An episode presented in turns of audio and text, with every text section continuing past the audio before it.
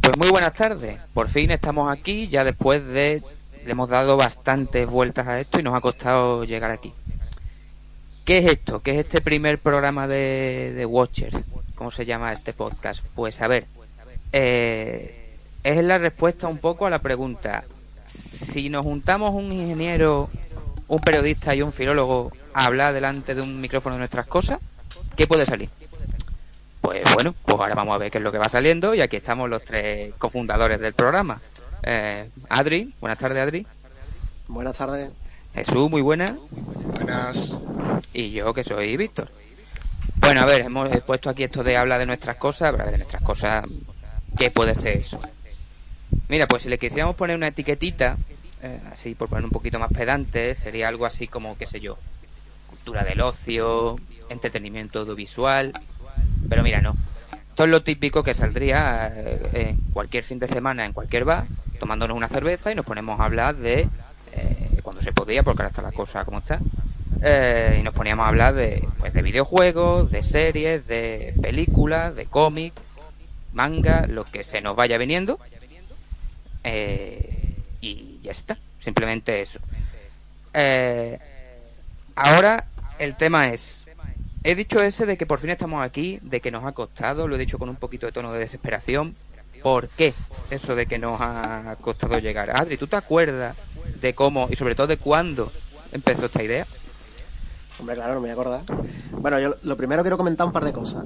La primera, que a mí la frase de nos hemos juntado un periodista, un filólogo y un ingeniero me ha hecho mucha gracia porque me gustaría pensar que la gente no tiene ninguna ni, ni puñetera idea de cuál, es, de, cuál es, de cuál es cuál, ¿sabes? Pero bueno, el caso. Eh, este podcast, lo que hoy en día es el podcast, realmente surgió en 2018.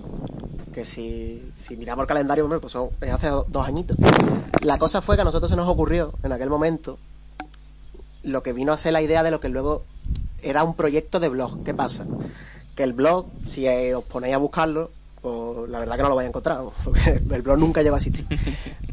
Ya en ese momento, en 2018, los blogs no estaban hechos para... Ya, ya, no era el momento de los blogs, ya se nos había pasado. O sea, que imaginad ahora, en 2020, cuando nos ha dado por retomar esta, este proyecto, si ya el, el tema del blog directamente no estaba ni sobre la mesa. Entonces, claro, mmm, después de dos años, viendo que, que bueno, que teníamos muchas ideas eh, muy, interesan muy interesantes, que habíamos tenido algunos, algunas conversaciones muy interesantes sobre según qué tema.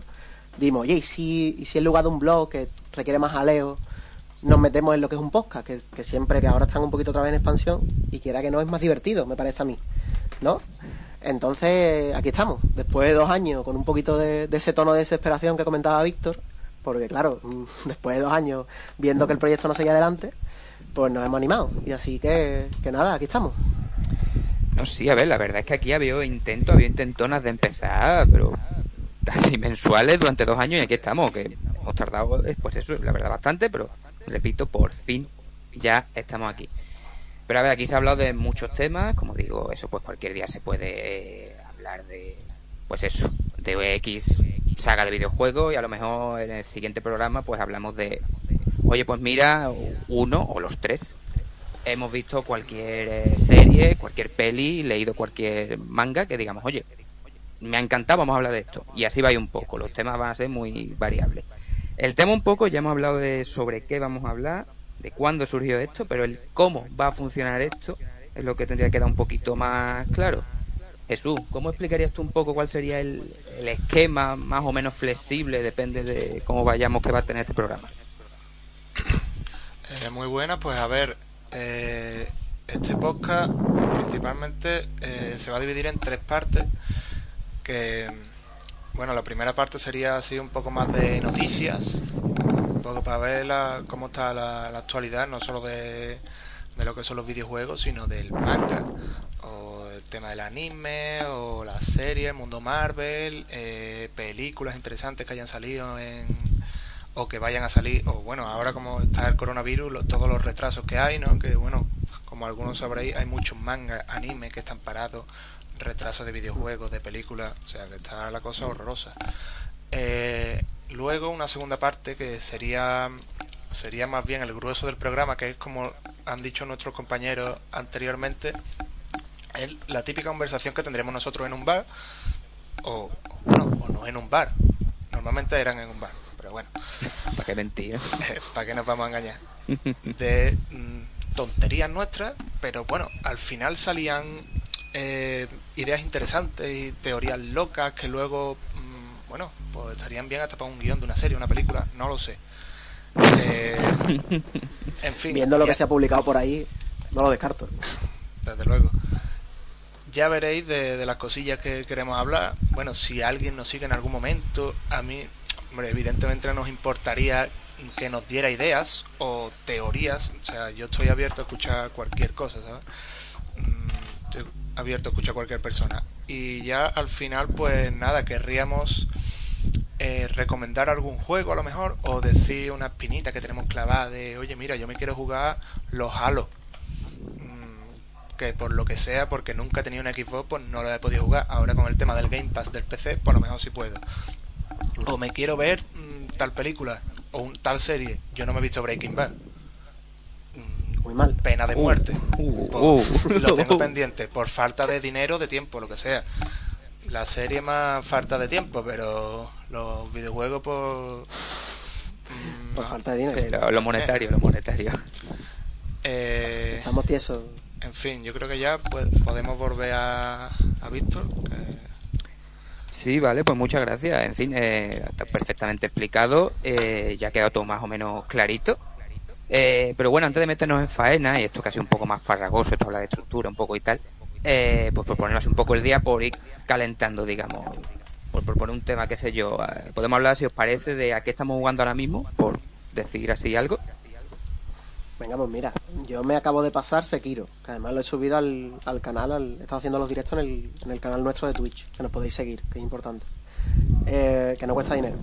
Y, eh, hombre, ha sido una experiencia dura, entonces como justo cuando he acabado he, he pensado, voy, voy a relajarme un poco, voy a buscar un juego un poquito más relajado. Eh, me he puesto a jugar Dark Souls 3, una cosa tranquila, una cosa... Pero bueno, bien, como tengo buena experiencia con los juegos estos, bien.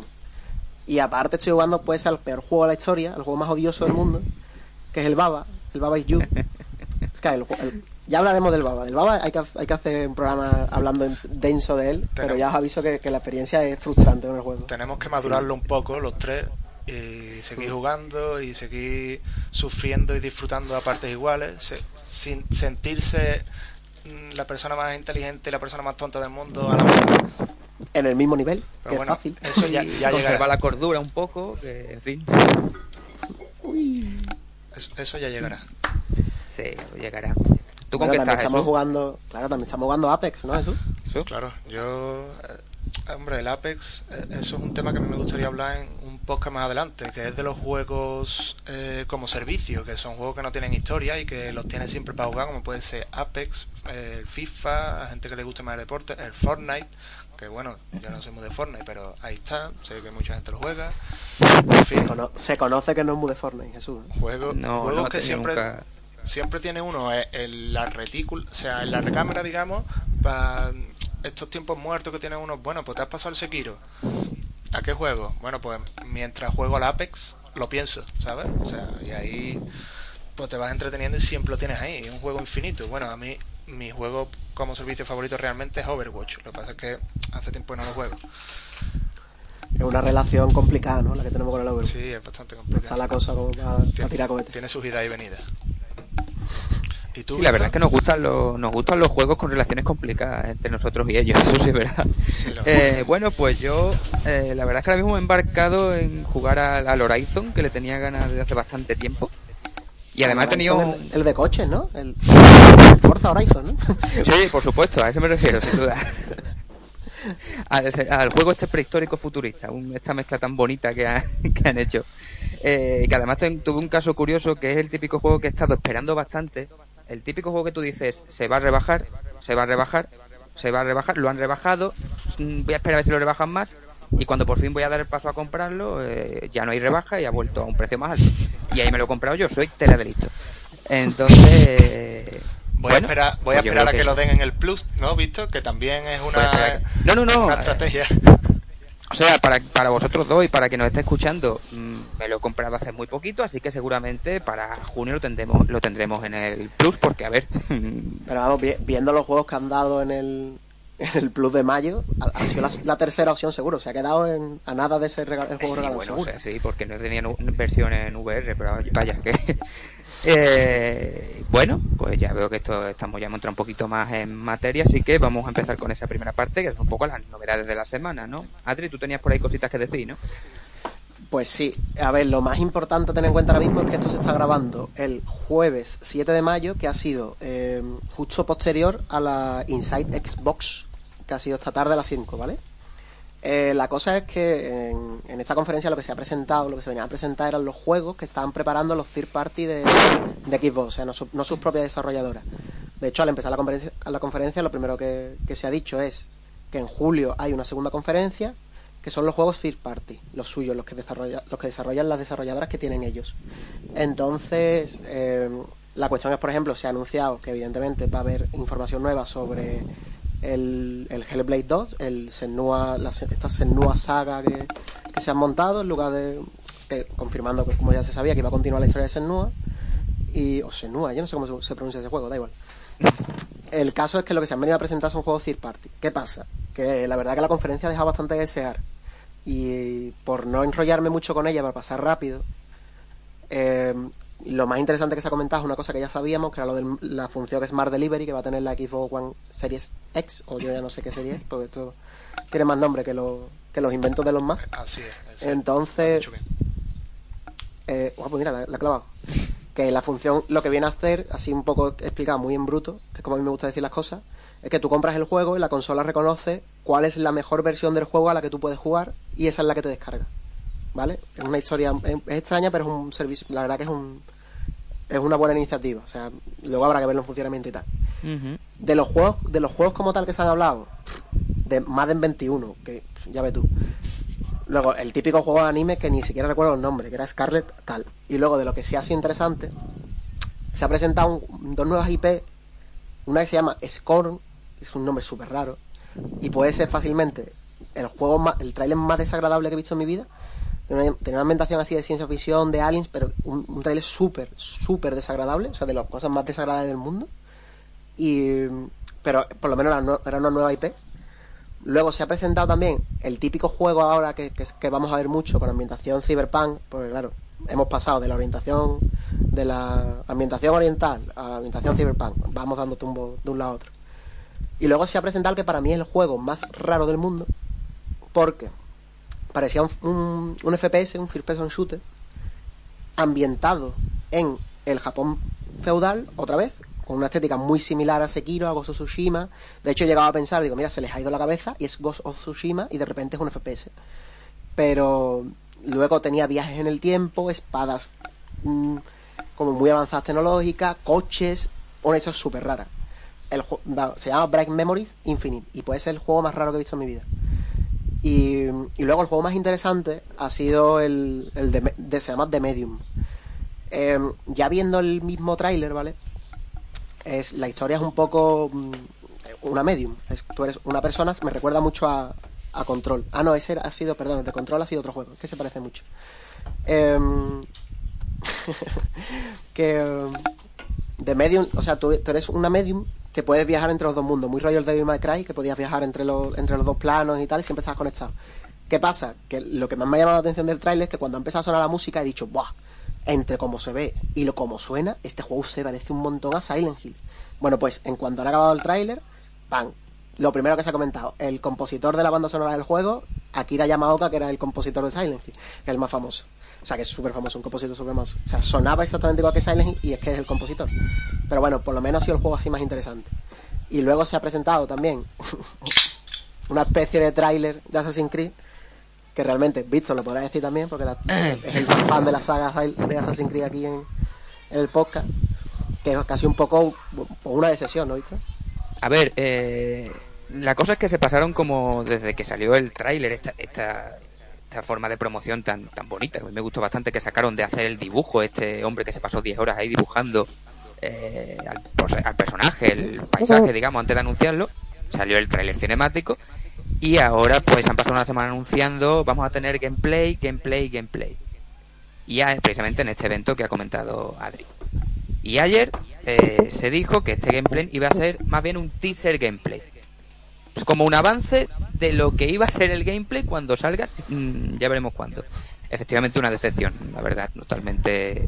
Vamos, ya te digo que la tónica del evento ha sido el, cartelito abajo de eh, imagen. En, se suponía que ponía in-game, pero no era in-game, porque luego ponía eh, que era una representación de lo que sería la experiencia de juego in-game. Eso ha sido la tónica general del 95% de los trailers, que quiere decir que no han enseñado nada de trailer, o sea, o sea de in-game, se ha visto todo, trailer cinemático prácticamente, incluso el, el Bright Memories Infinite este, que es que venía diciendo, o, parecía muy evidente que era un gameplay, realmente en cuanto empezó cuando empezó aquella a funcionar se, se, le vieron las costuras, que yo no era un gameplay, eso es imposible que eso se viera así. Pero claro, le ponen las típicas, los típicos efectitos, los típicos filtros encima, que sí parece que, tú que sea el gameplay directo. Claro, ¿qué pasa? Que, al final la conferencia pues ha sido un poquito un fracaso. ¿Que se podía haber evitado? Pues sí. ¿Que estamos empezando la fecha del E3 y hay que empezar a sacar novedades y cosas antes de quedarse atrás? Pues también. Y todo esto claro qué va pasando con el E3 y demás, que esto es como todo, a ver si... Correcto. Bueno, se ha presentado, pero que ya se sabía, que este juego se, ha, se, ha, publicado ya, creo, en Japón antes, que es el Yakuza, lo que es el Yakuza 7, que es el Yakuza Like Dragon, pero yo como no soy muy fan de, lo, de la saga Yakuza porque no he jugado nunca, pues realmente se me escapa un poco de, de control. Y luego, si acaso, un poco de novedades más de la semana es mmm, los juegos que se han regalado este mes del PS Plus, que no ha sido, desde luego, para tirar cohetes, que han sido City Skyline, eh, Farming Simulator, y luego Trisus Rangers, que aquí sí quiero hacer yo una aclaración. Eh, es un juego esto de PS Talent que se publicó en diciembre y que uno de los cuatro protagonistas tiene autismo. Y está bastante bien el tema de la, de la representación. No lo he jugado, no puedo decir que el juego sea, que el guion del juego sea excelente. Pero sí que es verdad que siempre alegra un poco ver ver un poquito más de representación, ¿no? En un medio que en, el que es muy que tiene mucha mucha audiencia así más joven. Está bastante bien que se piense que uno de los, de los protagonistas al menos pues representa una, a una parte de la sociedad. Ya está. No hay muchas más novedades esta semana, o al menos no las hemos buscado, la verdad. No, y bueno, que tampoco había más porque a la hora de, en otra época, pues se podría hablar aquí de eh, recientes estrenos que habría habido de Marvel y tal, pero claro, estamos como estamos, así que eh, nada. Pues bueno, yo creo que mm, después de esto ya podemos ir metiéndonos en la materia Sí, Jesús. Yo lo, único que quería hacer era recordar, eh, hombre, habéis dicho, tío, las noticias, el trailer de The Last, ¿no? ¿Lo habéis visto alguno? Uh, ah, bueno, claro. ¿Sabes lo que pasa aquí, Jesús? Que yo creo que pasa eso, que como ninguno lo hemos querido ver, eso es. Claro. se nos ha ido un poco. Sí, sí, es cierto, cierto. Si, si yo no lo he visto. alguien de rebote escucha esto y dice, hombre, hay trailer nuevo de The Last, de hecho hay dos. Hay dos. Sí. sí, hay uno, creo que hay uno, un trailer gameplay y otro de la historia. Pero vamos, no quiero ver ninguno de los dos. O sea, yo quiero que el de las... Ah, pues el trailer gameplay a lo mejor sí lo veo un poco para ver cómo se mueve. Pero el de la historia no, desde luego. Yo quiero que el de las me sorprenda 100% con, con todo lo que tenga que darme, vaya. Sí, además que ahora estamos un poco huyendo de esas filtraciones que hay por ahí, que estamos todo un poco en huida. Eso, eso, eso. Estamos asustados. Sí, la verdad es que sí, vamos con miedo. bueno, habrá que meterse en jaleo ya, ¿no? Pues yo creo que sí, que ya va tocando. Además, hoy queremos hablar de dos temas, bueno, dos temas. Ya avisando que uno se va a comer bastante al otro. Pero el primero, digamos que lo primero que vamos a tratar es un poco un desahogo. Queremos soltar aquí una serie de pensamientos que tenemos y queremos soltarlo y es el tema de los DLCs. DLCs, eh, ¿qué consideramos que pueda ser un DLC que merezca la pena o no? Mm, hasta qué punto puede ser un poco estafa o no, en fin. Así que bueno, vayamos a eso. ¿Qué opiniones vamos teniendo de eso? A ver. A mí me gustaría hacer un pequeño monólogo introductorio porque yo he tenido, la verdad que he tenido telita con los DLC, o sea, especialmente con un juego que es Destiny, uh, que uh, uh. fue un regalo de Reyes, eh, que bueno, yo no me gasté ese dinero, se lo gastó otra persona, ¿vale? Pero partiendo de que el juego acaba de salir, pues ya son 60 euros, ¿vale? Muy bien, el juego me gustó, me, me enganchó y me gustó muchísimo, ¿vale? Y entonces, ¿qué pasa? Empezaron a meter DLC. En cada DLC metían armas mejores. conforme metían armas mejores, las también metían eh, quest, digamos, las raids que se llamaban, eran más difíciles. ¿Qué pasa? Que toda la gente que se pillaba el DLC tenía las armas mejores y hacía las raids más difíciles, no quería jugar contigo. O sea, ellos te decían, tú no tienes un arma de tal potencia, no, no, no, no juegues conmigo, porque además las raids del, del Destiny eran difíciles, tenías que tener armas muy buenas, tenías que ir muy bien equipado. ¿Qué pasa? Que para ello, suelta el dinero. Y me sacas. Mm, primero sacaron dos DLC, creo recordar. Yo me compré el pase de expansión. Es decir, yo le solté 30 pavos. Luego sacaron otro DLC mucho más gordo. Solté 40 pavos. 40 o no me acuerdo. Era un total. No, te voy a hacer la cuenta de cuánto lleva el juego. Sí, sí, yo lo hice. Era un total. Eran 120, 130, más o menos. ¿eh? Vamos, lo he dicho. Hombre, si sumas todo lo que he dicho, evidentemente sale una cifra exacta. Pero que no. He dicho cosas. Mm, que el precio rondaba eso. ¿Qué pasa? Si tú te esperabas, te esperabas, te esperabas. Imagínate, Adrio Visto, cualquiera de los dos, decía: Venga, pues voy a jugar contigo a Destiny. Se compraba el juego por 40 pavos y lo tenía todo. Todo. Por 40 pavos. Y yo que te he pagado a, a Bungie, a la, a la empresa de Destiny, te he pagado 130 pavos y llevo jugando a tu juego uno o dos años. ¿Sabes lo que nos dieron? Tienes el mismo contenido que yo que acabo de comprar. no, no, no, teníamos una cosa más. ¿Sabes lo que nos regalaron? Un emblema. Hombre, pero a ver, hay emblemas y emblemas, ¿eh? Un iconito. Digo, digo, mira, Bungie, no te voy a decir lo que puedes hacer con el emblema. pero un emblema, un póster, yo le he metido un póster. aparte, con, con, Destiny 2 ha habido una polémica que no sé si, si tú estarás a lo mejor más metido en el tema. Yo, como, los Destiny, nunca, no, nunca me ha llamado la atención. Que Destiny 2, cuando salió Destiny 2, era un juego de pago. O sea, tú comprabas, no era un free to play, tú lo comprabas y jugabas. Sí, sí. Y posteriormente, hace no mucho, mm. Ha pasado a ser un juego free to play. Sí. Comprendo que no con, no, no con el mismo tipo de contenido, quizá. Tampoco sé hasta qué punto de contenido traía el Destiny 2, ni qué pases de expansión, ni qué nada trajo después. Pero claro, la, la polémica vino servida porque yo me he comprado un juego que es Destiny 2, tiempo después, ya sea el tiempo que sea, se pone como free to play. No que lo regalen, que es una cuestión porque al final siempre suele ser por sistemas de suscripción y tal. Sino la misma desarrolladora dice, no, no, a partir de ahora el juego es free to play. ¿Qué pasa? Mm, entiendo que, que, hombre, que la polémica en la comunidad estuvo servida, ¿no? Ya ves, ya te digo, pero encima, o sea, en, este caso es muy delicado porque tenemos que tener en cuenta que mm, Destiny, eh, el juego es una comunidad, ¿vale? es, como he dicho antes, un juego como servicio. O sea, Destiny tiene su historia, pero lo, lo interesante de Destiny es entrar y hacer misiones diarias, semanales, las raids, que, puedes conseguir loot muy potente eh, semanalmente mm, o mensualmente, es jugar al juego con cierta continuidad y tienes una comunidad que tienes que cuidarla, tío. No me separes la comunidad dependiendo si me pagas y me te compras el DLC o no.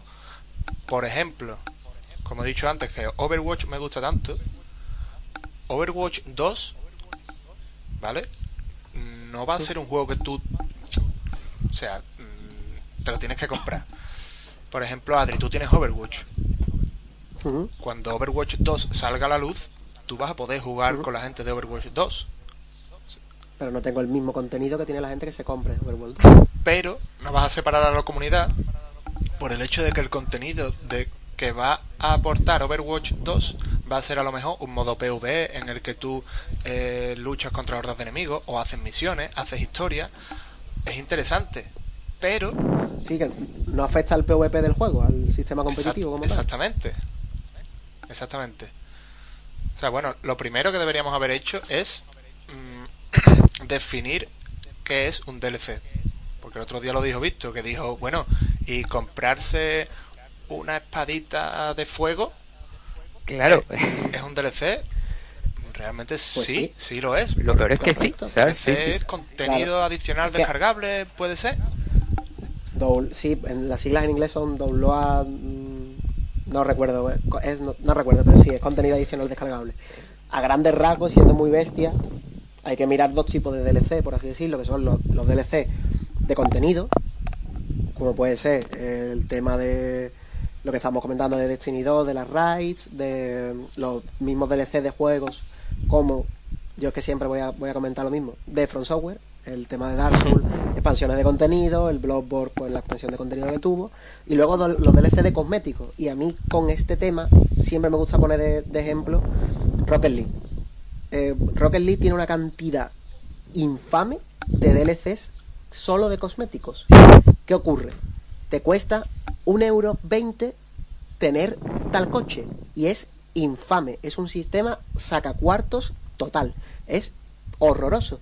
Pero ¿qué pasa? Tú puedes jugar el juego base competitivo, el PvP, sin ningún tipo de cosmético que no te va a afectar.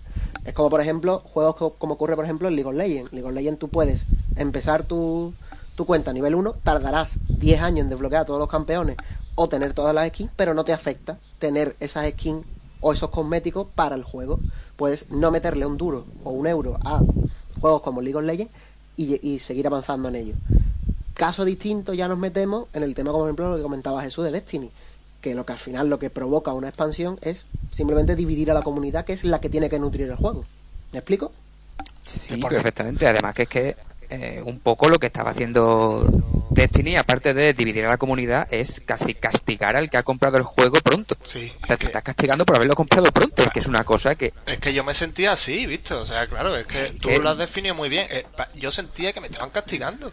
Y yo digo, bueno. ¿Te lo has comprado pronto? Si he estado contigo desde el primer momento, ¿por qué me haces esto? Yo sentía que era un castigo. No lo sé, hombre, claro, para el que llegaba mm, le parecía de puta madre.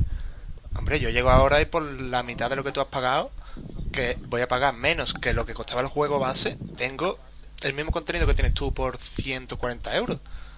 Es que es horroroso. Claro, es que, a ver, yo incluso lo iba a definir como premiar al que, al que se mete después, pero no, realmente yo sigo pensando que es más castigo al que ha entrado antes. Yo quería aquí abrir un, abrir un melón un poco, no sé dónde voy a acabar. Eh, con el tema de los DLC, hemos. Digamos que la base es que sea contenido descargable. Vale. Si nos metemos en un DLC que, bueno, en su momento fuera descargable y se pueda descargar, pero que también tenga formato físico, por ejemplo. Estás pensando en el Uncharted 4. Yo estoy pensando en el legado perdido, efectivamente. En el legado perdido, en el Lost Legacy. Para mí eso no es un DLC. ¿eh? Lo llamaron, a eso voy, a eso voy, lo llamaron DLC. Pero es que eso. Pero también salió a precio reducido, ¿no?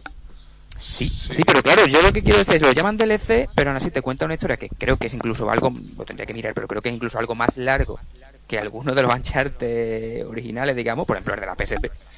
Eh, y además luego lo sacaron en formato físico, con lo cual ya el tema descarga, mm, sí, bueno, está ahí la opción, pero mm, un poco contradictorio, no pienso, o sea... si, si, te acoges a la semántica, si el juego sale físico, realmente no es un DLC, es un juego, es un, un, producto independiente, ¿vale? Para que todos sí, sí, sí. Pero tampoco, yo por ejemplo es el único Uncharted que todavía no he jugado. Entonces, no, no sé muy bien qué, qué duración tiene, lo tendría que mirar ahora mismo. Pero claro, ya ahí nos metemos en el debate de, ¿es realmente, aunque no hubiese salido físico, ¿es realmente una expansión de un juego o es un juego independiente, aunque salga a precio reducido? Pues recuerdo que el precio reducido era 30 euros, que era un precio reducido para un juego, no para un DLC. ¿Me explico? Yo creo que yo creo que, que, el problema con ese con ese con The Lost Legacy fue que mm, se intentó un poco en la campaña de marketing asociar con Uncharted 4 viendo la bueno, porque es Uncharted, ¿no? La buena acogida que tuvo. Y, la comunidad de jugadores. Se intentó en esa campaña de marketing asociar, asociar un poco a. Oye, es un DLC del 4, que viendo que en realidad os ha gustado un poco más, no os gustó tampoco mucho, mucho el 4, no, es vuestro juego favorito, que sepáis que se, que se ha expandido la historia. Pero claro, cuando te pones a, pensar en el producto real es un juego distinto. O sea, es un producto independiente. Eh, exacto. O sea, y Además me gustó alguna cosa que has dicho, que es esto de los 30 euros que se ven que salió, digamos como precio reducido para un juego que no para un DLC, porque digamos que para un DLC 30 euros puede ser una cosa excesiva, digamos. 30 euros para un DLC, eso es carísimo. ¿Qué pasa? A eso quería, a eso quería yo. Eh, como tú bien has dicho, tengo bastante relación con la saga Assassin's Creed. Eh, los DLC, los pases de expansión, de, los pases de expansión de los últimos juegos, estamos hablando de a no ser que te que reservaras alguna edición antes de que saliera, estamos hablando de que el pase en pasión es 40 euros. 40 euros con una duración, puedo asegurar que bastante menor a la que tenga el legado perdido. Bueno, visto, y, me gustaría me gustaría comentar también un detallito de lo que tú estás diciendo del pase de expansión, ¿vale?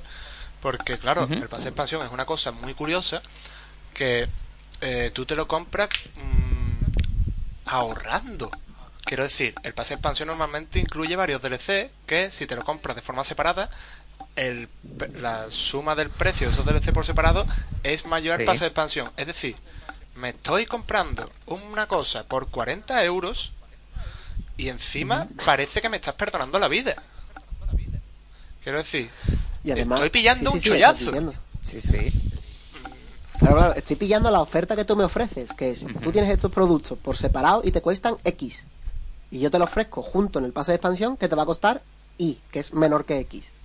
¿Qué pasa? Que Y sigue siendo un precio desorbitado y parece que tienes que dar las gracias por haber comprado eso. Encima, pero bueno, y lo una cosa, un melón gordo también que quiero abrir es es eh, ya no no sale ningún juego completo del tirón.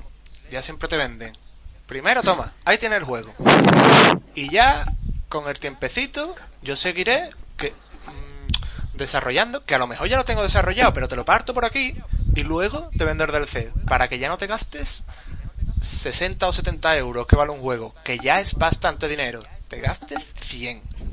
Tío, véndeme un producto completo por 60 euros. Es que para mí esto yo creo que es parte de la industria del videojuego, tío. La verdad. El tema, el tema de los DLC que son exactamente lo que son trozos cortados de los juegos. O sea, y es una cosa, por desgracia, es quizás de lo más común que hay, porque es que es tremendo. Eh, sabría decirte, vamos, eh, por ejemplo, ¿qué, sería para vosotros, si preguntara, por más una pregunta, un DLC que sí merecerá la pena? Que tú dijeras, mira, sí, esto yo entiendo que a mí me ha... ¿Qué, tendría que tener? El, yo, tengo, yo tengo un, claro ejemplo de cómo sí y cómo no. El que sí, el DLC de Bloodborne. El DLC de Bloodborne es, para el precio que tuvo, que no recuerdo, pero creo que fueron unos 14-15 euros, era una expansión posterior a la historia del juego, opcional, con unos retos mucho más interesantes que incluso que algunas partes de la historia principal. No es, no es ni posterior, es paralelo. Bueno, bueno, claro, o sea, pero que, está en el lore del juego, pero mm, tienes el juego completo solo con Bloodborne. pero claro, que tú realmente no lo necesitas para disfrutar de la experiencia. Exactamente, eso es lo que te quiero decir. Eso es. Y el ejemplo de los que no, que es la contraposición entera a esto, es el, Spider el Marvel Spider-Man de PS4. Totalmente. El Marvel Spider-Man de PS4 sacó tres DLC que a mí, aunque salieron a un precio de 7 euros, que tú dices, es irrisorio, pa, te cuesta más ir a una película y te va a dar menos diversión o, o, te va a durar menos incluso. Pero es que es, son, es infame porque es que son trozos cortados completos del juego. O sea, tú ves el juego completo, lo disfrutas, de hecho es uno de mis juegos favoritos de PS4, pero cuando ves los DLCs dices, hostia, esto es un capítulo cortado del juego. Esto no es una historia complementaria, que, oh, qué guapo cómo expanden el universo. No, no, no, no. Esto es, han estado desarrollando el juego y ha habido unos señores que han dicho, oye, ¿y si estos tres trozos los cogemos y los sacamos a posteriori en forma de DLC y le sacamos dinero? Pues eh, para que nos hagamos una idea, dos ejemplos claros, Bloodborne y, el Marvel Spider-Man. Dos de mis juegos favoritos de PS4, uno lo hizo bien, otro no, sin más. Estoy muy de acuerdo con todo lo, que has dicho. Muchísimo, además. sí. Lo, has explicado bien. Pues sí. Coño, ya está, se ha acabado el podcast, señores. Está estupendo. Venga, pues nada, un placer. No, se ha acabado el podcast, se ha acabado el debate. Hemos solucionado la industria de los videojuegos, chavales. Tengo, me acaba de llegar un, una notificación de, de, Sony que, me, que nos venden acciones. Cualquiera que nos escuche ahora mismo le hemos arreglado la vida, o sea, para mí, no hay más. Para mí la solución es mm, dame el juego completo del tirón, por favor, o sea, claro. me hagas esperar y me hagas pagar más. Eso fue, claro, eso fue una cosa que cambió cuando los señores que, a los que les gusta mucho el dinero, que son todos los directivos, eh, vieron que las consolas empezaban a conectarse a internet, entonces dijeron, oye, hemos estado sacando, a esta gente le gusta mucho jugar, y la gente que cuando juega se está gastando dinero.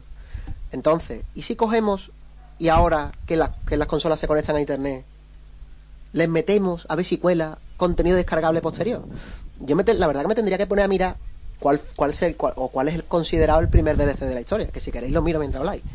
Pero que para que nos hagamos una idea, es una deriva que ha ido cogiendo la industria del videojuego que ha sido como la normalidad a lo largo de los últimos años porque toda la industria del videojuego ha ido virando hacia ahí. O sea, no ha habido nadie o ha habido muy pocos juegos significativos, sobre todo AAA, lo que se conoce hoy, hoy en día como el AAA, que haya decidido romper con eso. Por ejemplo, a mí me llama mucho la atención que Sekiro no haya tenido expansiones, no haya tenido DLC. De hecho, la busqué Lo- con la intención de Lo he comprarla. pensado, God of War tampoco, ¿no? God of War tampoco ha God of tenido War tampoco. expansiones.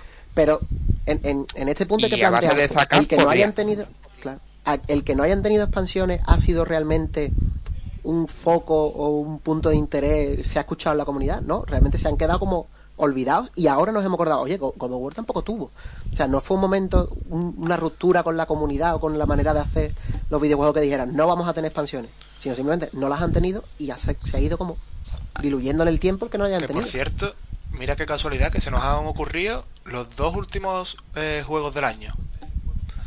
Qué casualidad, ¿no? Sekiro y God of War Sekiro y God of A War, ver. ninguno con DLC. Quizás no hace falta hincharte los precios y pegarte los cortes para que un juego sea, pues, hablando en plata la hostia, o sea, y esté completo por sí mismo, que a fin de cuentas es lo que queremos en un juego, ¿no? Mira, estoy buscando ahora y el precursor del DLC, la primera forma de distribución digital en los videojuegos fue en el servicio 2600 de Atari, ¡Uh! lo que permitía a los usuarios descargar juegos utilizando una línea telefónica. Impresionante. Bueno, ¿Tienes el año por ahí por casualidad? o? No, el año concreto no. por cierto, Adri, te voy a te voy a decir un DLC que te va a gustar más, lo que hace Hollow Knight. Que por cierto, Hollow Knight creo que lo voy a intentar meter en no solo en todos los programas, en todas las conversaciones. ¿vale? Porque luego lo voy a volver a mencionar. Pero Hollow, Jesús, eso no es nuevo. Para, Hollow para Knight. Jesús todo es Hollow Knight, para mí todo es Dark Souls. O sea, que no hay problema. Hollow te Knight pasa, te Sina? Así que saca- bien. saca la historia principal y luego te añade mm, contenido que no tiene que ver Pero, con la cuidado. historia principal, pero gratis. Pero es, es importante es importante aclarar una cosa con el Hollow Knight. Esos DLC eran gratuitos. Gratis, eso. sea, Gratis. Todos los DLC de, de, de Hollow Knight son gratuitos. De hecho, yo compré la versión posterior, la completa, la corazón, no sé cómo se Corazón llama. vacío. Y ya te viene con todo, la corazón vacío, claro. y te viene con todos los DLC, porque eran gratuitos. Claro, y yo, yo de hecho, yo no compré ninguna edición Corazón Vacío, no, no, yo compré Hollow Knight. Ni edición Juego del Año, ni edición mm, no Super. Requete Ultra, no, Hollow Knight. Y ya me das todo el contenido. Mm, bueno, aprende de Cherry. Sí que es verdad.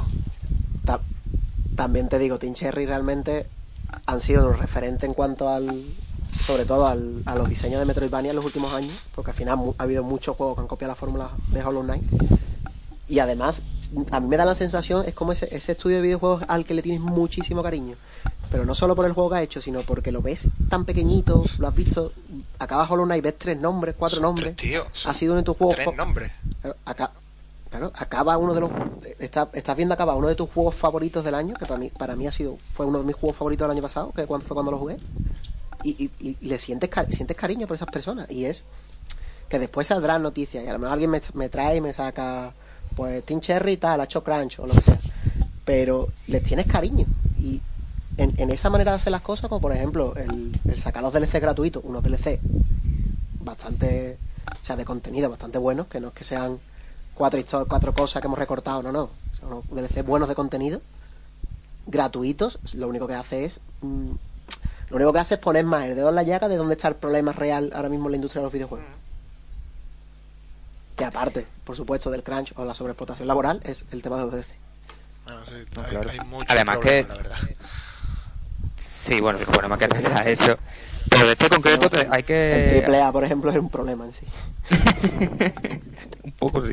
Bueno, ahora Pero por lo visto... que tener... Perdón, Víctor. ¿Sí? Ahora, No, nada, ahora nada. por lo visto está saliendo otro otro nuevo género por encima del triple A, que es el cuádruple A. Cuádruple A. O sea, que es como juegos que están por encima del bien y del mal y que deben También salir la adelante, cabeza, ¿eh? O sea- pase lo que pase, mm, que por favor, que venga este Es- juego y mate el coronavirus y que mm, ponga el coronavirus a trabajar para que haga este juego.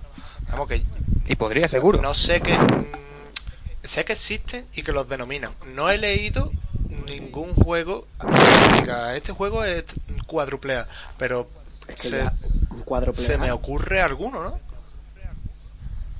Cuádruple A de los que vengan ahora mismo, Last of Us 2, podría ser un cuádruple A. Hombre, para mí lo es, pero yo es que soy muy poco objetivo con The Last. de las sofás.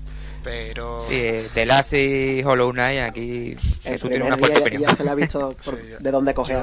yo- Hombre, sí, esto es un poco para esto. Yo voy con la verdad por delante. Y, pero, el, hombre, para mí Halo puede ser un cuádruple A perfectamente. Hombre, más Halo teniendo en cuenta el impacto cultural que supone la saga. O sea, que muchos jugadores se criaron con ella. O sea, Halo Además que sí. tiene un tirón. Ya no es solo cuestión de, la financiación o del presupuesto del juego, es la comunidad que tiene detrás. y no sé si Bueno. decirte, bueno. de Sony yo creo que podríamos decir God of War. ¿No? Pero claro, es que ya nos metemos en, en que si a mí me parece ridículo hacer la separación AAA o cuádruple A, si ahora todos esos juegos son cuádruple A, ¿qué es un triple A? Ya, juegos de primera calidad, digamos, que- pero... ¿El Gozo Tsushima ahora es un triple A? Porque ya es un triple A, pero ahora es un triple A en la nueva Hombre, sí. Quiero decir, el Ghost of Tsushima es, Pero un- no- es no un- llega a ser un es cuádruple una A. nueva IP. A lo mejor en un futuro se puede convertir en un cuádruple A. ¿No? Pero, ¿y Cyberpunk, por ejemplo? Que es una nueva IP, Sí, pero es- viene es respaldado que- porque, por sí, Detroit. razón, me ha desmontado el, argumento porque antes he pensado en Cyberpunk, que es otro juego que está por encima del bien y del mal porque está todo el mundo flipando. De hecho, yo llevo un año entero esperando el juego, o sea, me lo voy a comprar seguro de salida y estoy convencido que no me va a gustar. O sea, lo voy a odiar hasta y la te da igual que no te guste. Que- Y me da sí, sí, igual. o sea, lo, lo voy a odiar, pero yo el día de salida me lo voy a comprar. Pero lo voy a odiar bien, o sea, jugándolo. Pero, que por cierto, nos- se nos ha comentado en la novedad de la semana, ha- se, ha, se ha confirmado que el, el- en el, no me sale la palabra, el, el esto del selector de personajes de Cyberpunk, o el, el editor de personajes, perdón, Sí. te deja, te va a dejar editar tus genitales. Uh, Ah. Ah. Yo considero que puede ser la parte más importante del juego. Pero ya, de base, lo único que ha conseguido es que lo siga odiando. DLC que te, que te permita sacarlo como DLC. Un ¿no? Hablando DLC que del ponga, un DLC que ponga relleno, ¿no? Vamos, venga, sí. Oye, Correcto, correcto. no me parecería Que se me ha mal. olvidado comentarlo y me he acordado ahora que hemos hablado de Cyberpunk. que No, no, es que para mi gusto debería haber si- haber sido lo primero que comentara. La cantidad de memes, la cantidad de memes que va, que va a haber va a ser mm, tremenda. O sea, es que no me. Mm, Yo he visto, yo he visto ya uno que es la bragueta abierta y de la bragueta está saliendo una mano con una que me parece el más necesario. Y está muy bien esto, porque aquí estábamos hablando de qué es un triple A, un cuádruple A, qué es un DLC que merezca la pena, y hemos acabado hablando, pues, esos chi- chistes de polla. O sea, pues bien, pues, me gusta cómo va la cosa. Me gusta. Tiene muy bien esto. Bueno, ya aprovechando, si queréis, damos Sí. por zanjado el tema de los DLC, porque Sí. realmente yo creo que ya Yo, hemos despotricado yo- yo poco. creo que nos hemos quedado a gusto, creo que queríamos. O sea. Yo he dicho, yo he dicho lo que quería decir, que era que el, el, el Spider-Man es uno de mis juegos favoritos, pero tiene unos DLC que son infames, o sea que yo me quedo tranquilo con eso. Y eh, bueno, si queréis, no sé, si pasáis, si queréis pasamos al segundo tema. Que yo tengo Bueno, yo mucho que hablar de eso. yo creo que tenemos bastantes ganas de pasar a ese tema, ¿no? Sí. O sea- Yo creo que soy el que menos tiene que hablar. Porque. Bueno, bueno, bueno, eso lo iremos viendo ahora. Yo, yo creo que coincidimos en que Adri es el que más va, va a tener que hablar. Luego Me ya... estoy remangando. muy radiofónico como se remanga Adri. Está muy bien. Así que bueno, el siguiente tema que vamos a tratar es un tema que está, bueno, lo hemos mencionado mucho, se nos ha visto también un poco de qué pie cogeamos porque lo hemos mencionado ya bastante en lo que hemos hablando aquí, ¿no? Y es eh, From Software en el sentido de la fórmula Souls, esos juegos Souls, Bloodborne, Sekiro, juegos que el recorrido un poco ha tenido esa fórmula, cómo ha ido cambiando o no, depende del juego del que hablemos. Y pues, a ver, Adri, por alusiones, tú que has tenido experiencia hace muy poquito. A ver, eh, yo creo que el tema del el tema del que vamos a hablar es un poco abstracto, ¿no? Que es un poco como la fórmula, como ese la fórmula del éxito, ¿no? De Front Software. A ver, para sentar un poco las bases, que a lo mejor podemos pillar a alguien descolocado, sobre todo, yo que sé, a, a José, ¿no? uno de nuestros más fieles oyentes. Un saludo a José. Entonces, eh, From Software, antes de publicar, o, o el primer juego así más conocido de, de From Software, aquí en- sobre todo en, en Occidente, fue Dark Souls 1. O lo que, bueno, Dark Souls, ¿no? Porque cuando se llamó no fue Dark Souls 1. el 1 a un juego. Eh, claro, ellos habían publicado antes Demon Souls. Demon Souls es básicamente. O sea, Dark Souls es la precuela espiritu la secuela espiritual de, de Demon Souls, porque los juegos son dos juegos muy similares. ¿Qué pasa? Eh, From Software antes venía, haciendo unos juegos súper extraños, muy, muy orientales, de naves, de mechas pegándose, una historia muy rara. ¿Qué pasa? From Software de repente pega el salto y decide hacer Demon Soul, que es un juego como mucho más desafiante.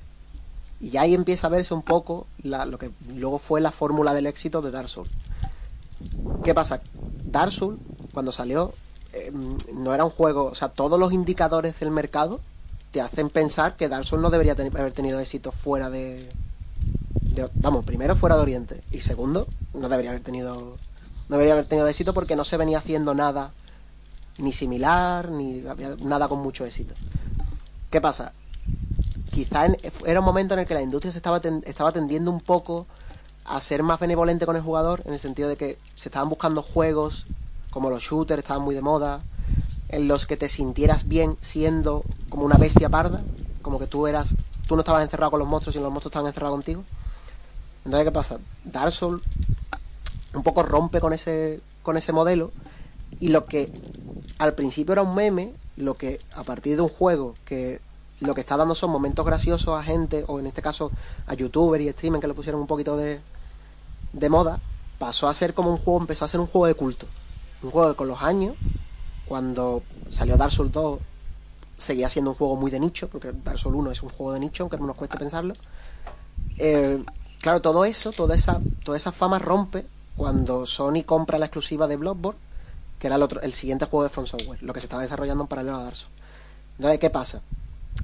Antes de irnos mucho más allá, porque ya lo, último ha sido Sekiro, ¿cuál es la fórmula del éxito? ¿Cómo podemos definir la fórmula del éxito de, de Dark Souls?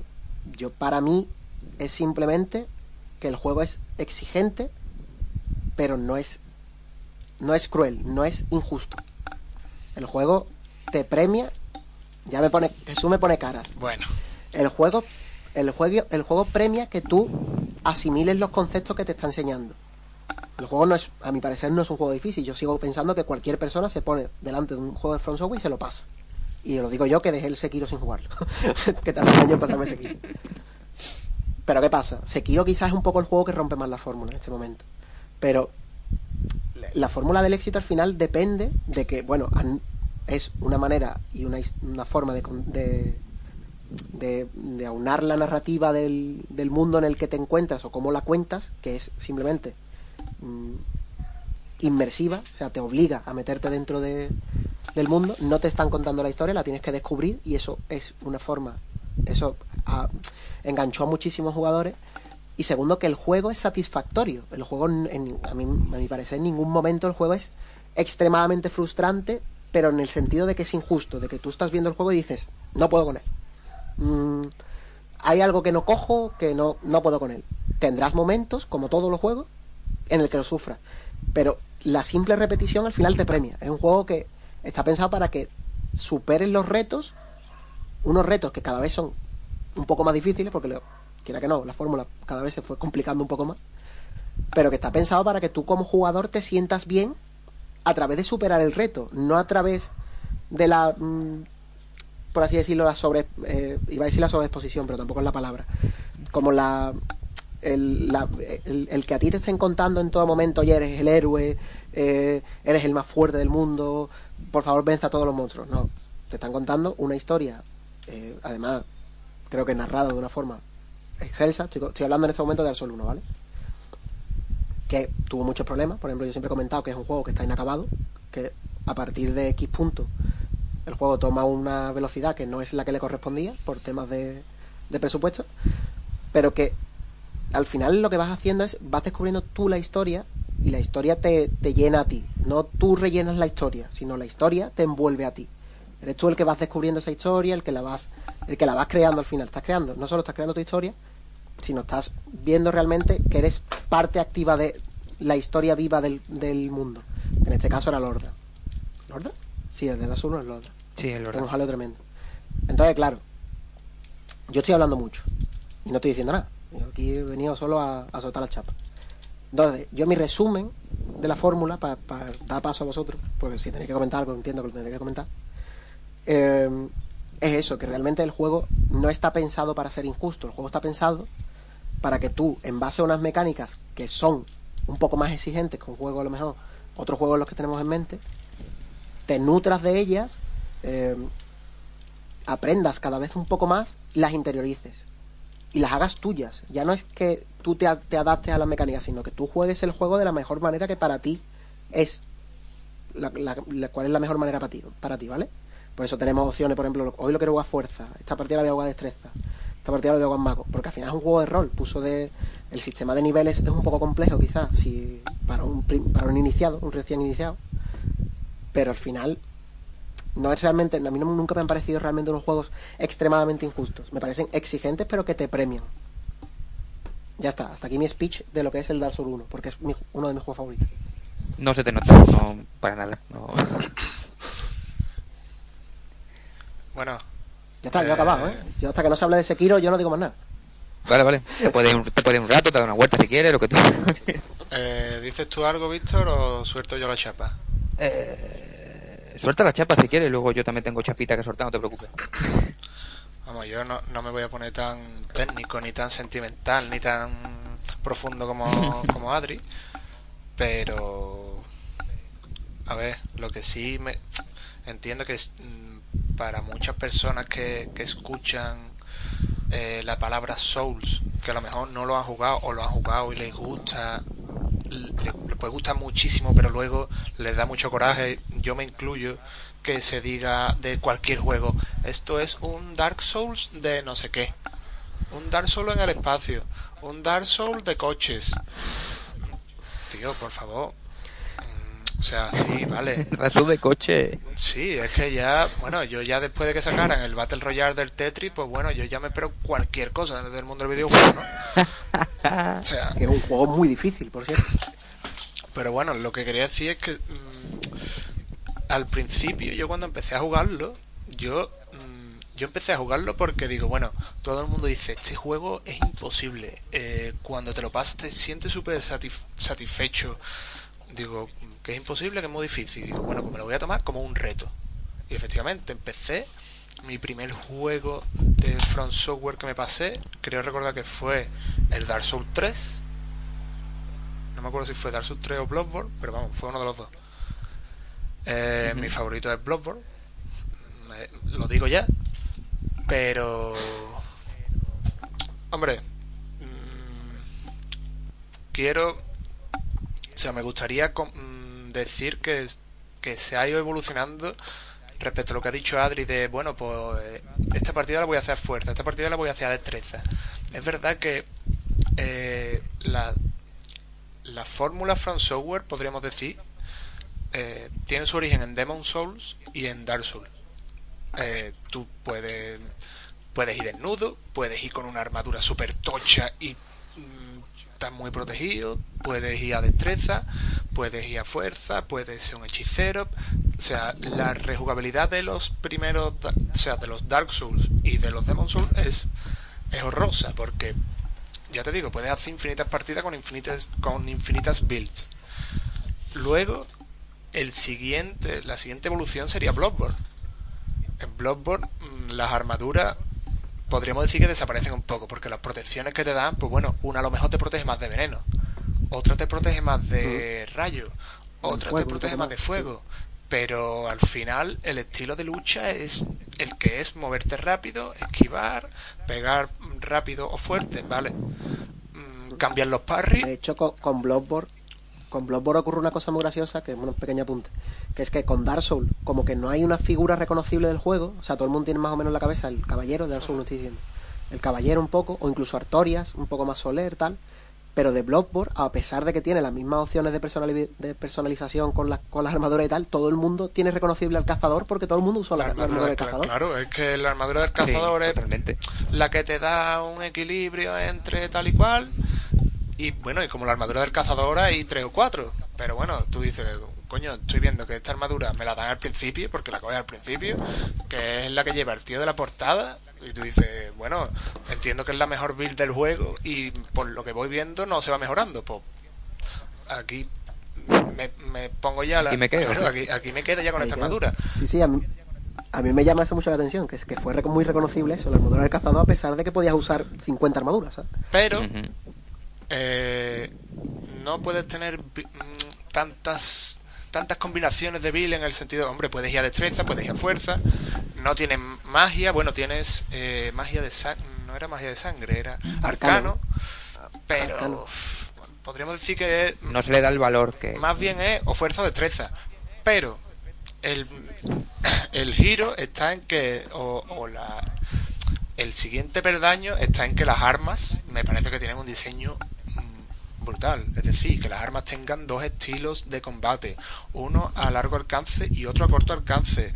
Eh, unas que, mm, hay armas que disparan hay armas que, que son garras de la de bestias de, la gente que tú estás cazando hay armas que o sea hay de todo hay un látigo que cuando lo comprime se convierte en espada o sea me parece mm, fantástico ese o sea, me parece brutal el diseño de- del látigo la verdad entiendo que nadie lo use que por cierto aquí añado que voy a intentar pasarme el, el- por Twitch el Bloodborne con el látigo o, o látigo y otra cosa para no desesperar demasiado pero bueno Hombre, el látigo y otra cosa. Hombre, se agradece. Yo me cogería, hombre, yo empezaría el juego con el bastón. Sí, o sea, ni espada ni hacha, sino el bastón y, y látigo. el, el bastón ¿qué bastón? El, el tercer alma. El tercer sí, alma, el tercer alma es el al bastón. no está el hacha la cuchilla del cazador y La el espada- bastón La espada sierra, el hacha y el bastón. El el bastón bastón. es el látigo ese Ah, vale. que Sí, tú te claro, claro, eso. sí, Yo sí, pensaba bastones, que- ba- ah, pero yo pensaba que el- decías al El látigo. truco látigo. del bastón es el látigo. digamos. el látigo vale Vale, no, vale, vale. Yo pensaba que te referías al, al látigo látigo, al yo objeto que látigo. dices tú pero Que lo bueno. hay. Que lo hay. Eh, bueno, y ya el siguiente, per- el siguiente y último perdaño es Sekiro, que aquí ya sí que partimos con todo. De hecho, partimos también con lo que no he comentado, pero mm, ya no se puede farmear para aumentar vitalidad. Bueno, desaparece la estamina y se cambia por la postura. Correcto. Me parece fantástico también la postura, me parece fantástica. Pero bueno, ya se cambia mm, totalmente lo que es el estilo de juego. Ya digamos que el juego te obliga a jugar de una forma, ¿no? Podríamos decir que, que tú dices, bueno, vas a pegar con la katana, no vas a pegar con una lanza, o con un hacha, o con, con un puño, no, vas a pegar con la katana. Que luego tú puedes decir, pues le bajo la vida al enemigo, o le intento hacer parry todo, el rato y le subo la postura. Soy más agresivo, soy más pasivo. Vale, eso sí, pero eso eh, pasa en todos los juegos, ¿no? Porque eso es ya el estilo propio. Entonces, digamos que se me ha parecido maravilloso la forma de reinventarse que ha tenido From Software en Sekiro. Porque tenía una fórmula muy muy robusta, digamos. Porque Bloodborne y Dark Souls se Claro. parecen bastante.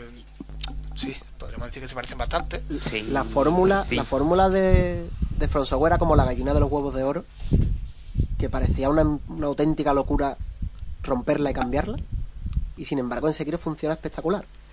Y yo realmente, a mí una de las cosas que me gusta que me gustaría comentar de Sekiro, que, que creo que no se ha hablado mucho de ello, por lo menos no, no, no así en nuestro círculo, es que uno de los cambios más gordos que tiene el juego, y no es tanto la jugabilidad, aunque evidentemente cambia la jugabilidad por el tema de la postura, no hay estamina, que va mucho más, se dedica realmente el juego, te insta a hacer el parry, que yo era la, la peor persona del mundo haciendo parries, y ahora hago pa- parry hasta en el Dark Souls 3, que no había hecho uno en mi vida, y mm, es realmente eh, el hilo conductor de la historia, de la narrativa, que es tu personaje.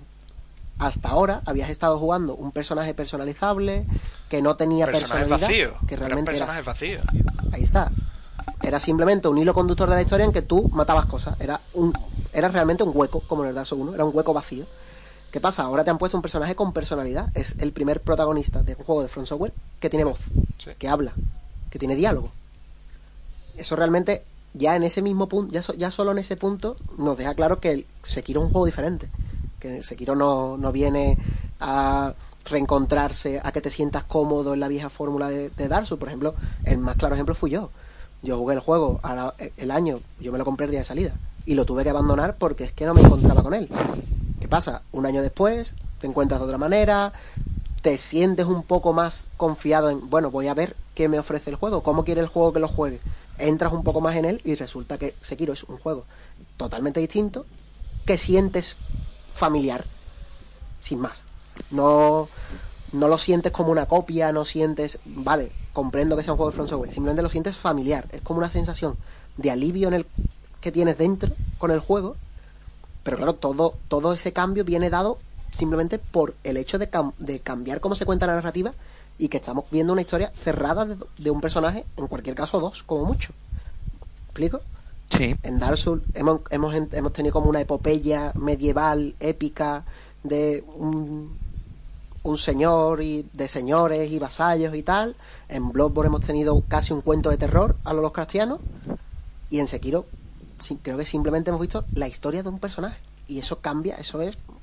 Eso para mí es un cambio brutal, no solo en la fórmula, sino en la manera que, que va a tener From Software de contar la historia a partir de ahora. También es verdad que sí. en, el lore, en la historia, la forma de contarlo, a mí me gustaba bastante, sobre todo Bloodborne, porque el lore oculto que tiene detrás me parece brutal. O sea, la forma en la que utiliza la, la lucidez de todo lo que es el mundo de Bloodborne me parece brutal. Porque en el juego es verdad que hay un momento clave en el que tú empiezas a, a ver a Amígdala, por ejemplo. Lo sabéis, ¿no? Pero habéis probado a hacer una nueva partida o sea, New Game Plus con mucha lucidez y veis a Amígdala desde el principio.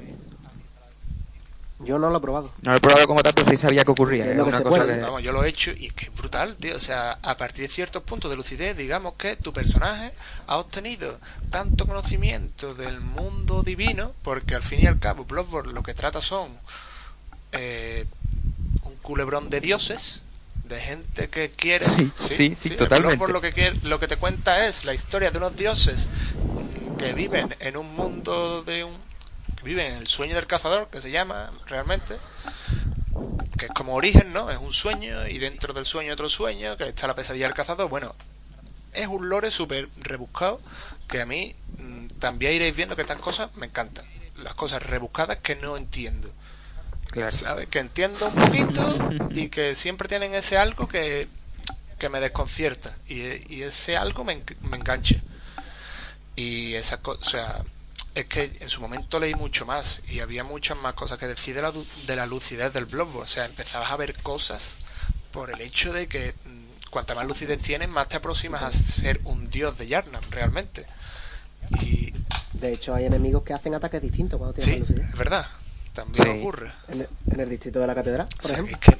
es otra novedad, otra novedad un poco, ¿no? Ese momento en el que ya no todo dependía de la destreza, la resistencia y la fuerza y la vitalidad, que es lo que generalmente uno le iba subiendo siempre al personaje en la saga solo, por lo menos así es como jugaba yo, que generalmente jugaba más a, fuerza. Eh...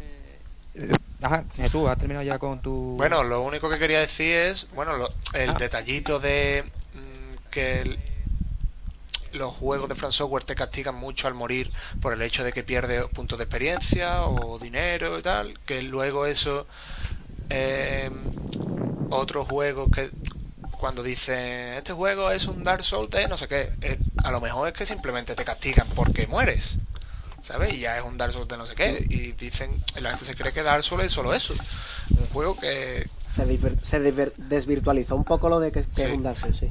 Pero, Dark Souls, bueno, Dark Souls, el From Software son, para mí son momentos, son, eh, y aquí a lo, a lo mejor mm, hago un poco de spoiler, pero voy a intentar que no, porque, bueno, si no juegas, mm, son personas fuera de un contexto, pero para mí es una banda sonora, un enfrentamiento en una catedral con un señor que te está pegando una piña con dos espadas increíble, un, un enfrentamiento triste contra una persona que sabes que está ahí, pero está por castigo, digamos, por obligación. O en, Sekiro, la batalla contra esta señora que te da fuerte, que te da bastante, que, que, te, que te pone en tu sitio, con esa música de fondo también. O en, la, la, la transición en Bloodborne de Ludwig, cuando pasa a segunda fase. Por favor, ¿eh? A ver, es que... Es que, o sea, es que hay batallas Tío, es que es épico, es épico, es que Front Software es epicidad.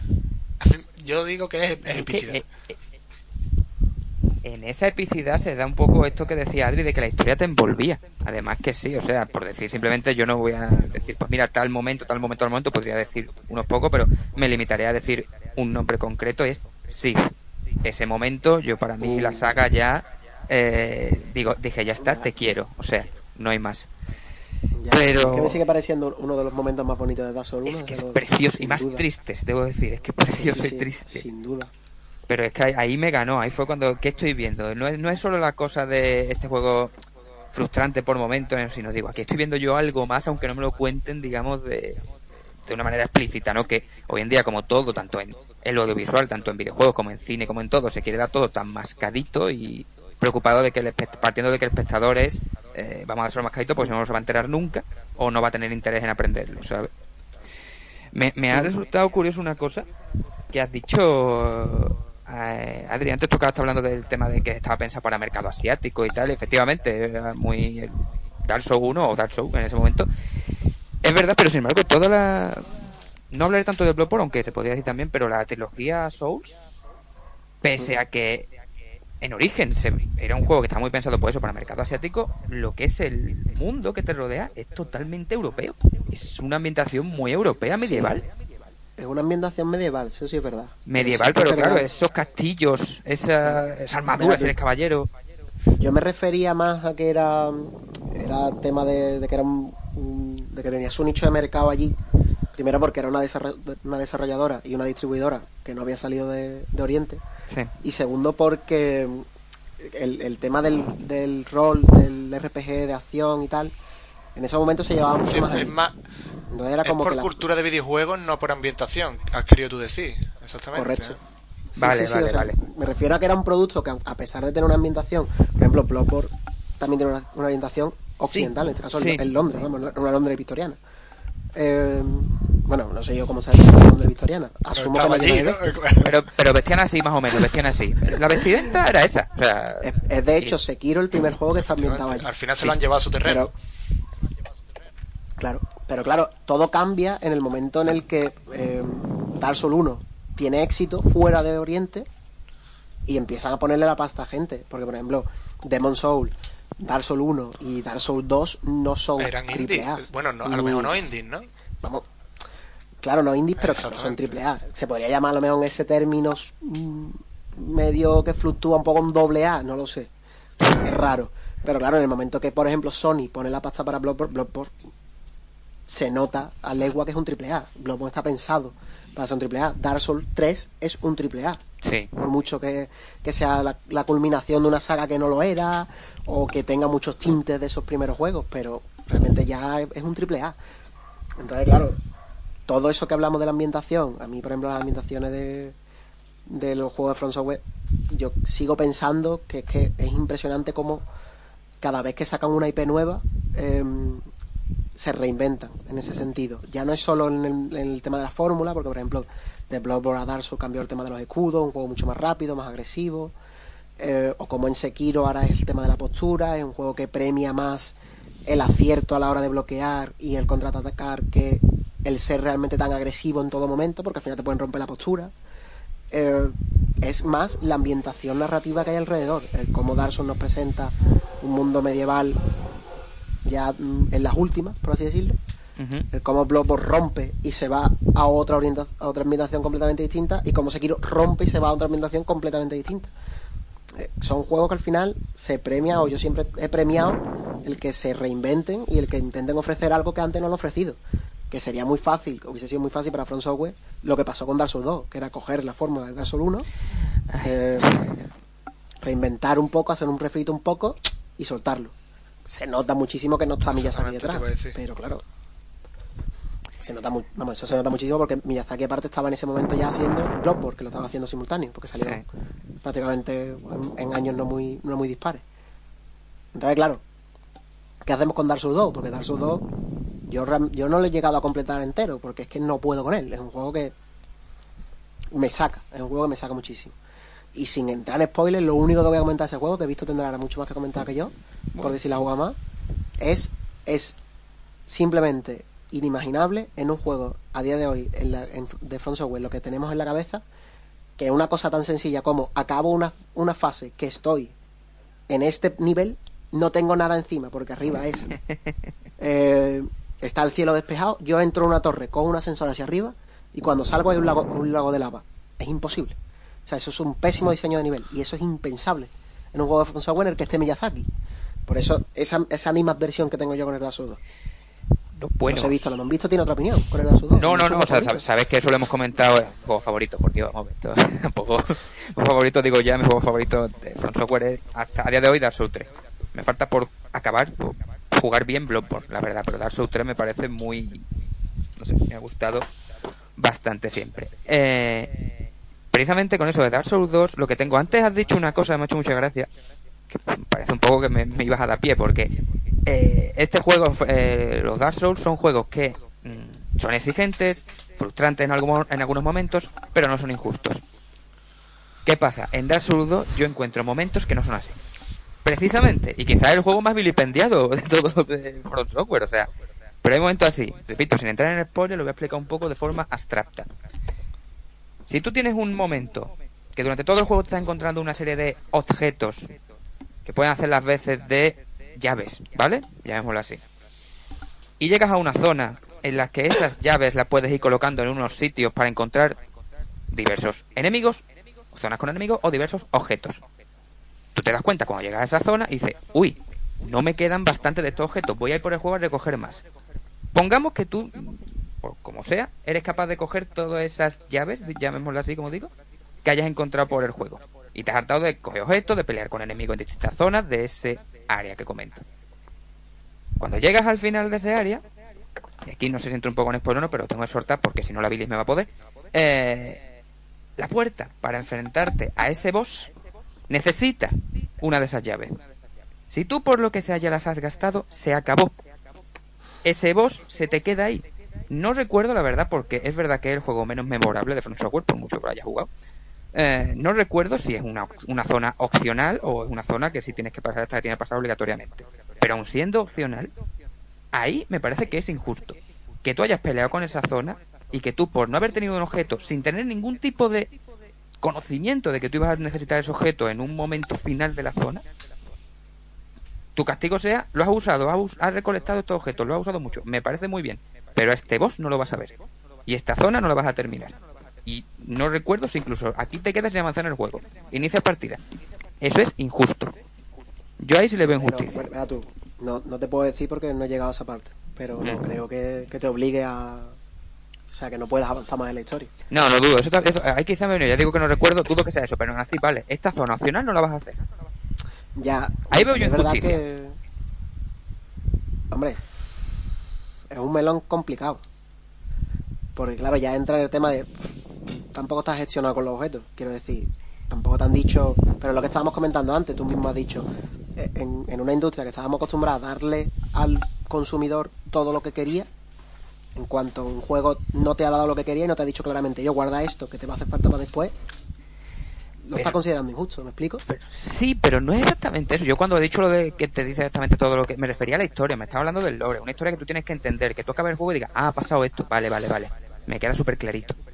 No tanto a la mecánica del juego, que lleva razón, ese aspecto lleva razón. Pero yo cuando lo decía antes lo decía más de cara a, lore, pero simplemente este punto tenía que hacer. Te entiendo, te entiendo.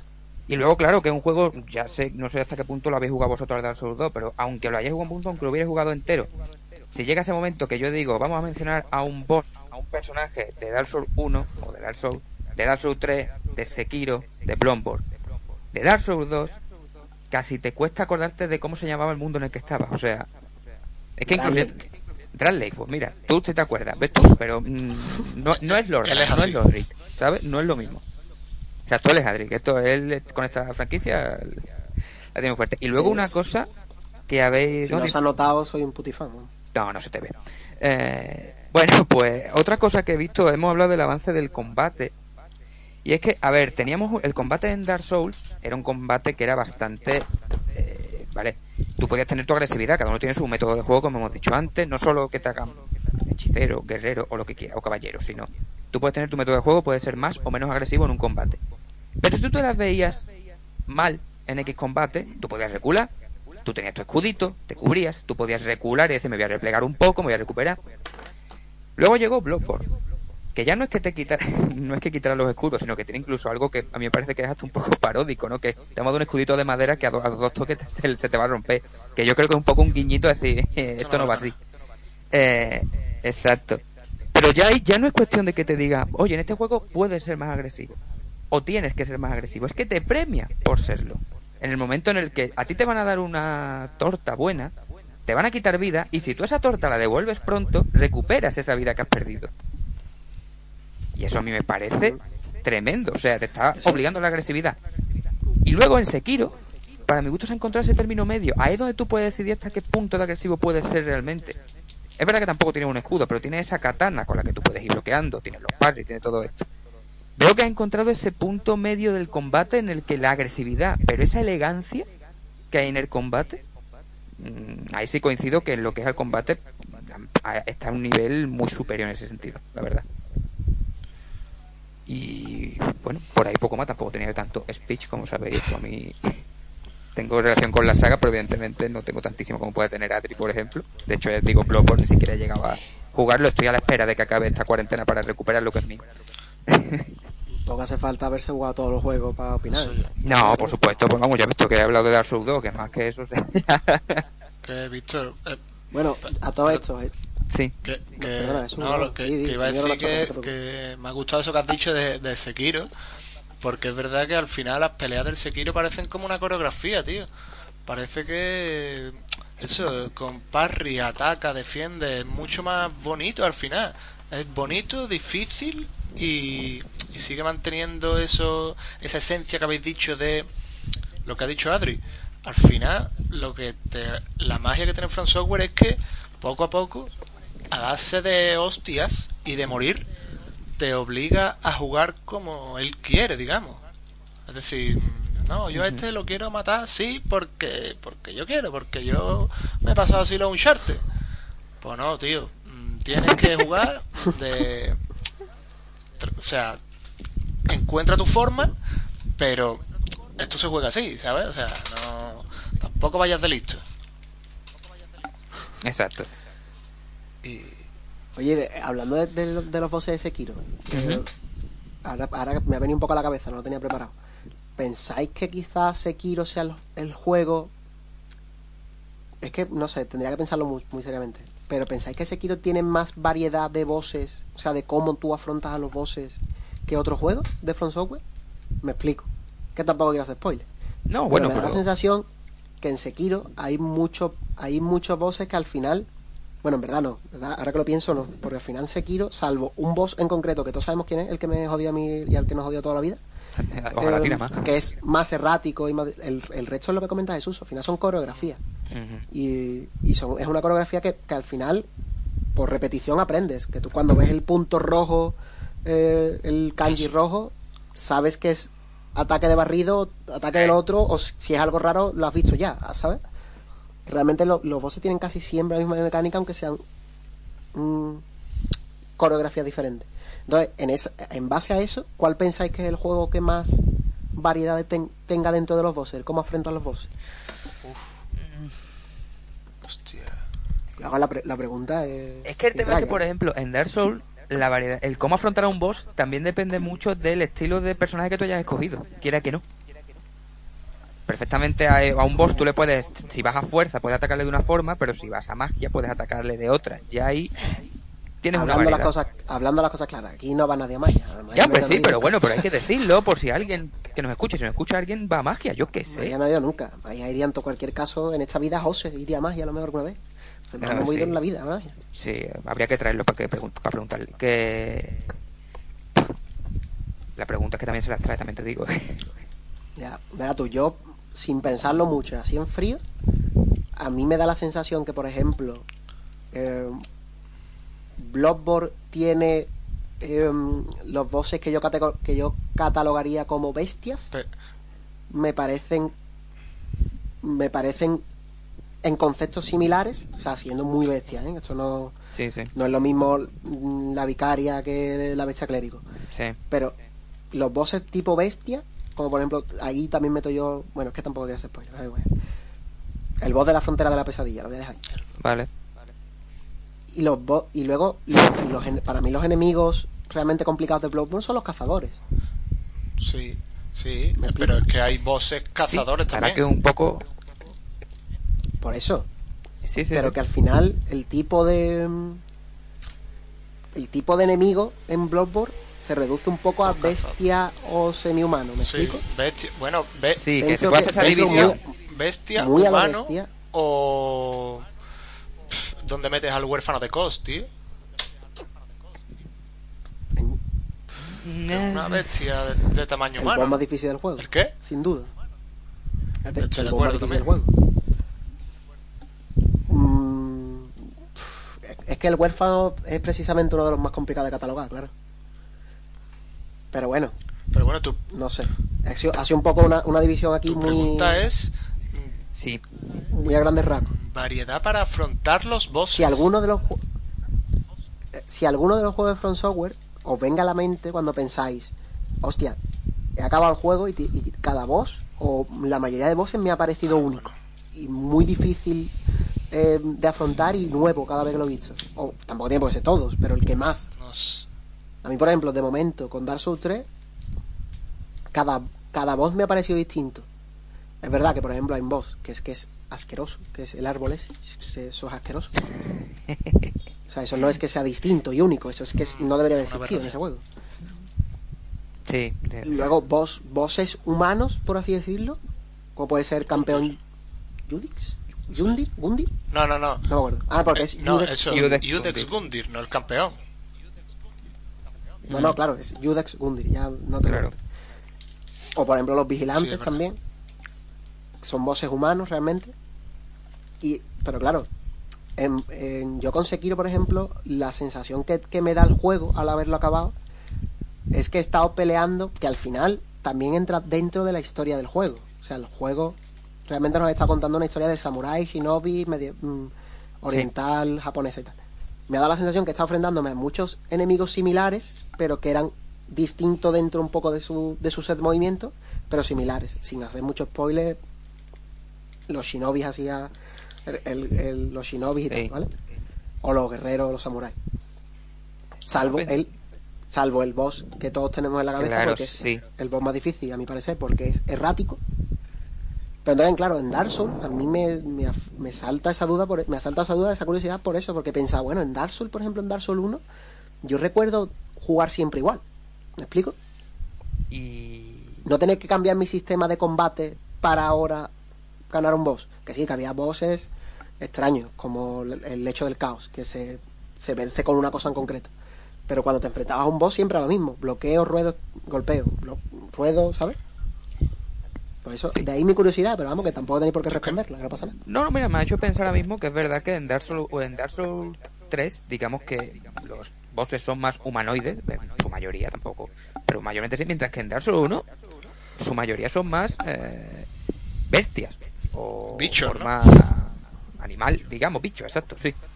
Y realmente sí, o sea, también hay su, también tiene su forma humanoide, por supuesto, pero si analiza, verdad es que parece que hay un contraste, quién sabe, es un poco intencionado, no lo sé. Porque como del todo no se acuerda nadie, pues Ya.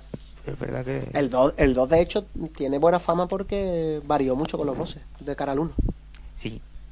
Sí, pero también partimos de un juego que estaba tan, tan, tan, tan, tan incompleto que, de hecho, la versión canónica del juego como tal, eh, que es, es la que vino ya con el pase, con los DLC, si no, no, no El- juegas al 2, el ¿sabes? School of the Sea. ¿no? Es con los de- es con los sí, ¿no? Como algo así, sí. Que por cierto, otra cosa que quería decir, que parece que realmente es una señal de identidad de, de los juegos de From Software, parece que lo hacen queriendo, que los, bueno, el contenido en general que de los DLC es mejor que la historia principal, ¿no?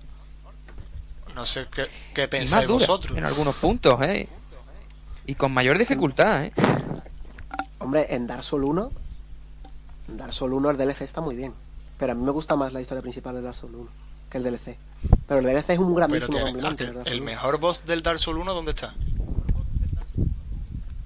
En el DLC, tío. Yo, Bueno, es que a mí, a, a la par, tío, con el boss final. Es que el boss yo final diría mucho, que sí. en el Bloodborne también está en el DLC. En el Bloodborne está en el DLC, no tengo ninguna duda. Mi, mi boss favorito de todo. De todo From Software es, es Lady María, de hecho. Y el segundo, ya casi a la par, es la dama, la dama mariposa. Sí, me, Sekiro. me- me pasa con un poco con... Os he dicho la dama mariposa y me ha recordado la mariposa luna de... Y digo, ¿es tu favorito? ¿no? Eh, me, me he ¿Te rayado. imaginas? No, me pasa, en Dark Souls 3 me pasa lo mismo un poco, mi favorito está en el DLC. De hecho, sí. Vamos, la hermana Friede o... Yo, en fin. bueno, Friede. bicho, es que tú, creo que tú no te has pasado el eh, la ciudad anillada, ¿no? No, no, me queda ahí por pasarme ese porque la verdad Es que yo tuve ese... no, falta, no he falta. jugado, O sea, pero creo que mi voz favorito está en ese DLC también. Ah, pues mira. Cuando lo acabes te luego- comentaré, te diré, me lo dices, que no me Y acuerdo para cuál mi es gusto. Sí. la, Ah, bueno, sí, el claro, mejor coño, claro, sé soundtrack de todo From Software. es que Jesús tiene una relación Sí, preciosa con los es que soundtracks. sí, él, él podría, podría haberse pasado el podcast Si la- tarareando Si eh, la música no soundtrack es buena, de si la Soul, música podría. no es buena, no es un buen jefe, tío. Hombre, Hombre, Eh, sin duda, sin duda. ¿eh? O Aporta bastante, por aporta por eso muchísimo. digo, de hecho, mis voces favoritas, bueno, a mí no, no, en el- mi caso no he mirado tanto el soundtrack, sino la escenografía. A mí me parece mucho más importante la escenografía y todo lo que rodea el combate que el combate en sí. Por eso Lady María y la Dama Mariposa son mis voces que favoritas. Lady María, Claro. mucha tela, ¿eh? Te- Yo te dije, te dije que en mi última partida de Bloodborne eh, me la cargué antes de que entrara en tercera fase, ¿no? Es verdad, cuando se estaba haciendo. Porque sí me estaba con la hoja de piedad y empecé a pegarle rápido pa, pa, pa, no- pa, pa, pa, no- pa, pa, y no le dio tiempo a entrar, tío. Otro día, ya, ya cerrando, para no alargar esto mucho más. Sí. Otro día me, podríamos hablar, se me ha ocurrido, de, de lo que hablaba antes Jesús, de, lo- de los juegos, de los Soul Likes, del rollo, los juegos que parecen. Este es el Sí. Dark Souls de no sé qué, este es el. Está. Podríamos hablar un poco de ellos, tío. Porque, por ejemplo, hay mucho. A mí siempre me ha gustado el debate del tema del Hollow Knight, que el Hollow Knight, como es posterior, como es el, es el, el Dark Souls de los Metroidvania, cuidado. Cuidado, tiene elementos, pero como todo lo- en esta vida, sea, se nutre de cosas. Pero cuidado. Por eso me gustaría mejor hablar de eso. Que hay muchos hay muchos juegos ahí en el tintero de los que se podría hablar. Sí, o sea, todo lo que sea, esto es Dark, lo que hemos dicho antes, ¿no? To- esto es Dark Souls de tal. mm, hay mucho que tratar ahí. Yo creo que nos hemos Sí, quedado a yo gusto, ¿eh? sí. Pero aquí hemos estado, hemos bien. bien. Sí. Y bueno, ya por ir cerrando, podemos ir comentando eh, recomendaciones, eh, cosas que queremos jugar. ¿Queréis que empiece yo? Los deberes, ¿no? Las, ta- las tareas pendientes, Deberes las y recomendaciones, sí. Eh, ¿Empiezas tú, Víctor, o qué? Eh, Jesús. Porque yo quiero saber cuál es el juego que te ofrece Jesús. hombre, yo es que Jesús, no ha- Jesús lleva varias horas antes del programa subiéndonos mucho el hype Vamos de lo que va a hablar. Entonces, Ah, yo, creo que bueno, a lo mejor no es un juegazo. Yo no lo he jugado. Vamos, de hecho, voy a decir que solo he visto los trailers. De, de uno sí he escuchado más cosas. Que ese yo creo que me va a gustar a mí bastante. Y ahora vais a entender por qué. Pero bueno, son. Mira, el primero. Voy a empezar por, por lo fuerte. Y por si queréis ir poniendo el trailer para verlo. Porque está bastante. Bastante. Tengo, bonito. tengo abierto, tengo abierto Se el llama yo también. con doble T. Ah, lo, lo he visto en. Sí. ¿Ese es el que me iba a gustar a mí? Yo creo que sí. Porque Lo he además visto en. es un bullet en la hell. eShop, tío. Y, y está. Y estaba a punto de comprarlo, pero Me esta he mañana. equivocado ¿eh? poco entonces. Yo, Tío, espectacular, tío. He visto el trailer a mí me, parece el, juego, el sí, arte sí. del juego es con dos Oh. T, Víctor. Es ITTA. Está, sí. Sí, sí, sí, lo está tengo. en PC, en, creo que solo está en Steam. Y yo, yo no lo he encontrado en Instant Gaming. Y en Switch también está. En PS4 y Xbox creo que no está. ¿Vale? Y pero de momento lo que veo a nivel gráfico es que Sí, es bonito. tío, y juega sea, con las tres dimensiones. Bueno, es que hay una hay una escena concreta de un señor saltando para arriba. O sea, tú estás mirando el juego desde arriba y de repente el señor salta. Mientras por debajo está Sí, todo ya- lleno de balas. O sea, me he quedado flipando. Digo, "Mm, mira, quiero comprarme este juego solo para jugar este momento. ¿Sabes? Yo soy, soy muy así. Sí, sí, sí. Es un, vamos, sí, un, un bullet hell. hell al final, pero que impresionante. Lo he visto esta Es mañana y un bullet me hell, pero tiene zonas como muy abiertas y eso, de transición, parece, ¿no? Mira, ahora estoy viendo yo la escena De hecho, del, y el- del notacho que salta. tío, brutal. Eh, bueno, paso, paso al siguiente, qué que tampoco me quiero enrollar mucho. Otro es Moving Ujú. Out, que creo que es mudanza, ¿no? Puede ser. Moving Out. Ah, de los de. Este es el El juego de Overcooked. los del. Es, el es Overcooked, que no lo sé, yo lo he visto y digo, tío, esto es el Overcooked, pero de mudanza. Tienen pinta, ¿eh? Sí, sí, es, estoy. muy seguro que es eh, de los creadores de... El Me ha Overcooked parecido buenísimo, tío. Es que yo cuando he visto los tíos moviendo el sofá, los cuadros, mm, hay niveles en haciendo mudanza de un avión a otro, que digo, tío. Eh, Over- Overcooked ya tenía niveles Claro, entre tío, camiones, es o sea, que... te estaban avisando de lo que iba a venir. Bueno, y el último, ¿vale? El último. Sí, eh, bueno, este, perdón, el Moving Out, creo que está para todas las plataformas. Para PC, Xbox, PS4 y Switch también. Y por último, este creo que solo está para Switch. Se llama Good Job. ¿Vale? Good Job. Buen Good- trabajo. A Good Job. Good Job. Mm. Y es curioso, tío, porque estás en una oficina y a la gente se le rompe cosas y tú tienes que arreglarlo. Y a lo mejor, imagínate, Ah. se me ha roto una silla, ve al almacén y coge otra silla y me la trae, ¿vale? La forma fácil del juego Vale. es, de este sí he oído hablar, ¿vale? Este creo que so- sí, yo creo que solo está para Switch. Eh, por lo visto, ¿vale? La forma, la primera que tú juegas al juego, lo que se te ocurre es, venga, cojo la silla, voy con la silla por la oficina y la llevo donde me han dicho. Vale. Ahora está la forma de conseguir más puntos y de hacer las cosas mejor supuestamente, que va- parece bastante contradictorio, pero tienes que intentar eh, hacerlo en el menor tiempo posible y destrozando todo lo que puedas por el camino. O sea que si monto la silla en una catapulta y la tiro por mitad de la oficina rompiendo todas las paredes, obtengo muchos más puntos, porque la silla llega antes y me cargo más cosas. O sea, está El hecho juego para está mí, hecho tío. para ti. eso. Entiendo por qué te gusta, la verdad. Es un, un juego- poco un juego de becario. creativa. Destructividad creativa. Por cierto, he, he comprobado lo del Moving Out y no es de los desarrolladores de, de Overcooked, es de la distribuidora, o sea, de Team 17. Ah, bueno. Es, lo mismo distri- es la misma distribuidora. Es que me sonaba, digo, porque lo había visto ya la no- esta, semana. Pero muy buenos juegos, tío. Yo no tengo recomendaciones esta semana, la verdad. No, no he encontrado nada que creo que vaya a gustar así espectacular. Mm, No, en mi caso, que sí más que tengo- recomendación. Adri. Lo- nada, que digo que lo que sí tengo es pendientes, que tengo ahí el, el Kingdom Hearts 3. Es que claro. tengo que dar ya. Y cuando me acabe cuando me acabe Dark Souls 3, jugaré Kingdom Hearts 3. Y, y entre media me gustaría streamear algo en Twitch, pero todavía no, no he dado con la tecla. No sé qué, Pod- no sé qué streamear, la verdad. Estaba pensando en Shadow de Colossus. podemos streamear partidita del Ape si quieres, tío. Hombre, eso sí, claro. Eso siempre. Yo, yo ya. Bueno, ah. Yo lo, bueno, no, no, perdón. Eso lo dejo para después. Venga, que, que diga Venga, visto, diga visto, perdón. No, bueno, es que yo creo que aquí hemos cubierto un poco este cajón desastre que hemos puesto para el final, recomendaciones, cosas pendientes o espinitas clavadas. Pues yo voy a lo de la espinita, un poco que esto es anecdótico. Adri creo que lo sabe, no sé si Jesús sabe esta historia. Eh, me voy a ir a un juego que tengo mucha ganas de jugar, me voy a ir a 2007.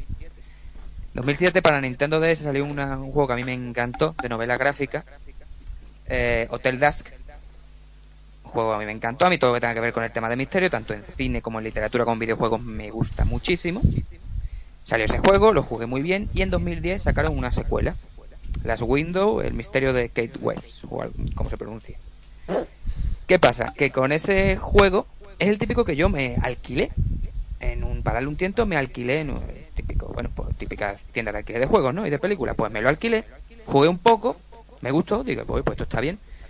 Y lo devolví, digo, en algún momento me lo jugaré bien y me lo compraré. ¿Qué pasa? Luego me enteré con los años de que ese juego sacaron poquísimas unidades, poquísimas para lo que es la industria de videojuegos, ¿no? Sacaron muy pocas unidades. Esas unidades ahora se venden Tremendamente caras.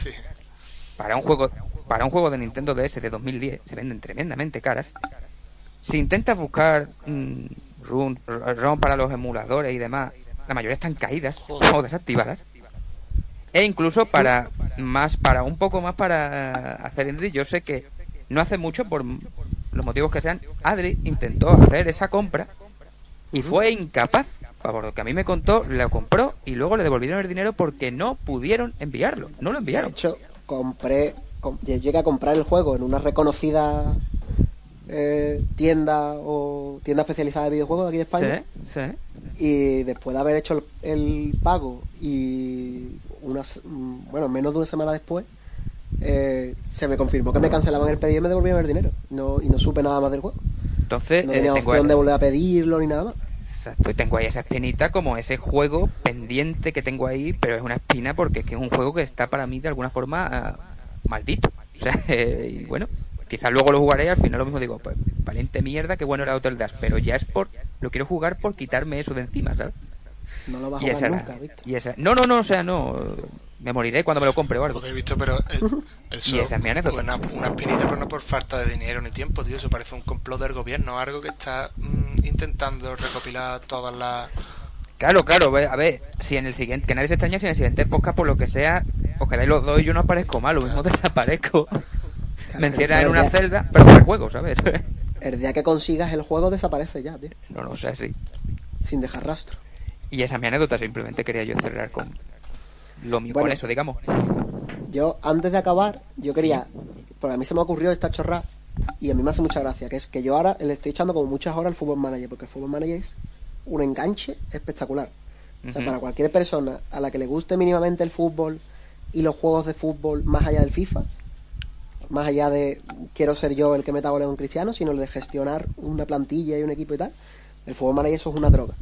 Sí. Entonces, a mí se me había ocurrido la idea de, como yo juego muchas partidas así aleatorias, de jugarme una partida con un equipo que vosotros decidierais y en los podcasts, pues comentar mis avances semanales, rollo, o, o cuando se haga. Rollo, pues esta semana he jugado, lo mejor he jugado 10 partidos de liga y, y estamos decimocuarto, pero bueno, hemos fichado un joven, tal. Sí. Pero, pero claro, aquí los señores no me han elegido equipo. También, Claro, eso, no. también es verdad. Como no me han elegido equipo, he decidido por unanimidad que soy yo. No, hombre, El equipo no. va a ser Ah, bueno, pero espérate, es que Ah, yo te tenía que preguntar cosas del fútbol. Lo que pasa es que al final se me olvidó. Te tenía que preguntar, bueno, pero ¿te puedo coger el equipo que yo quiera? Ah, pregúntame. De Pero todas las ligas el del mundo. equipo, casi. no, no hacerte un Wow. once. No, no, no, no. Un equipo que, que Vale. exista ahora mismo. Yo creía que era hacerte Claro, un 11, yo por eso me rayaba. Ah, yo, yo pensaba yo que era un equipo. Eh, ¿Qué te iba a decir? Lo dejamos por si alguien escucha esto. Que no lo va a escuchar nadie. Pero bueno, si, si, por, Se si por casualidad alguien lo escucha, si lo escucha una persona y una persona dice juega con el Cádiz. El, la- el Pues Atlético el Sanluqueño. Cádiz, tío. Sí, Oye, pues mira, me parece, me parece muy bien darle, el- abrirle las puertas a quien nos escuche. Si la, si la próxima vez que se haga este podcast no tenemos ningún tipo de feedback de la audiencia, si no habéis pensado vosotros el juego, equipo es. el Rayo Vallecano. Vale, eh, el orden va a ser este, en plan, si no ha habido mm, recomendaciones Ahora, de que nos escuche, ¿quién- nosotros, si nosotros tampoco, o sea, rayo. Quien sea el primero que me que por alguno de nuestros canales mm, me, me diga juega con tal equipo, con ese juego. El primero. perfecto. Si llegas el segundo, me la suelto. Deja, o sea, deja que la deja que Venga, la, me dice el Madrid, deja que la me gente vote Madrid, no. y el día antes del podcast pues dice, este es el equipo. ¿Ah? Ah, bueno, venga, vale, lo hacemos así, para Eso, eso. fomentar la participación. Que quien quiera que diga equipo y el mismo día, el día antes, no, el mismo día del podcast, del siguiente Eso podcast, es. elijo Claro. equipo.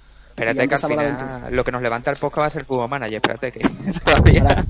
Por si alguien me escucha, para que os hagáis una idea de mi gestión en el equipo, estoy, eh, estoy jugando ahora mismo una partida con el Torino, que para que os hagáis una idea es el Betis de Italia, o, o menos. Y, y en la primera temporada tenía de, de- de objetivo, y el pronóstico que te da la prensa, que no se suelen equivocar, noveno, y he quedado segundo a dos, a dos puntos de ganar la Premier League, a ganar, de ganar la Serie A. O sea, para que quien nos escuche que vea que aquí la cosa está bastante seria. Está. que Bien. los retos se afrontan. Sí, el, sí, sí. el Atlético Saluqueño que, que gane la Champions, lo intentamos. Está bien la cosa, tío. Pues bueno, yo creo que Pues sí. por el primer podcast ya está bien, ¿no? Podemos ir cerrando ya. Yo creo que podemos. Y yo creo que para la semana que viene igual podríamos sacar otro, no lo sé, no me quiero yo aventurar tampoco demasiado. Y No tengo ya también es verdad, ¿no? tenemos de nada momento, mejor claro. que hacer, pero La fase 1 empieza, tío, lo Bueno, mismo. hay sorpresa. De todas formas, de todas formas habrá que ir viendo cómo vamos de contenido y de ganas y de tiempo y tal. Pero hombre, la idea al principio era uno cada dos semanas, ¿no? Para no, para no ser muy ambicioso. Pero bueno, yo creo que podríamos... A ver, yo lo pondría mm, más abierto a eso, el tope cada dos semanas, pero que si una semana, no, en, en esa semana de en medio Si decimos, pues oye, ganas, podemos hablar de esto, podemos, a echarle y ya está, simplemente, pero que el tope sea eso cada dos semanas, 15 días. Vamos, yo no sé vosotros, Sí. pero yo me lo he pasado bien. Sí, O sea, yo me mañana. ¿no? Hombre, yo me lo paso Me estupendamente, la bien. Bueno, señores, pues por mi Vale. parte ha sido un Pues placer. bueno. Ha sido un auténtico placer, digo. una experiencia muy buena. La verdad es que sí. ¿Te pega, ¿Te pega tu- el gusto de la despedida, Víctor? Siempre sí, bueno, por hacerlo un poquito cíclico si quieres. Pues nada, simplemente que bueno, si alguien nos escucha, pues muchísimas gracias por escuchar esto. Intentaremos seguir con este contenido. Ya decimos que los contenidos pueden ser diversos, pero vamos, ya vamos viendo de qué pe cojeamos un poco. El tema videojuego está ahí, o sea, no lo vamos a negar.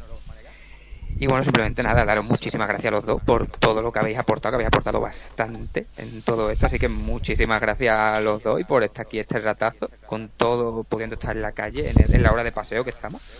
O sea que. Así que nada, muchísimas gracias y un placer, en serio. Sin más. Vale. No, hombre, yo recordad siempre que nos podéis seguir si nos estáis escuchando, que lo normal es que nos estaréis escuchando, uno, o por YouTube, porque se haya subido, por Evox, si nos habéis encontrado, y por quizás Spotify, puede ser que lo subamos, se va a intentar. Eh, recordad, nos podéis seguir en redes, que el Twitter es... Espérate, con- con el Twitter y el Instagram siempre tengo un jaleo porque son distintos los Sí. El Twitter es arroba watchers es, sin barra baja ni nada, sino seguido. El Instagram es arroba watchers guion bajo es. Termi- terminado en P y, siempre, el, ¿no? y ESP. luego tenemos nuestro... ca- ESP es ¿no? el Instagram Watchers también. es Puede ser. Puede ser, puede ser. Esto, es- esto, es, esto es malísima gestión de red de la que Pues estamos sí. haciendo. Sí. Lo miro, lo miro en un momento. No, es Watchers barra baja es.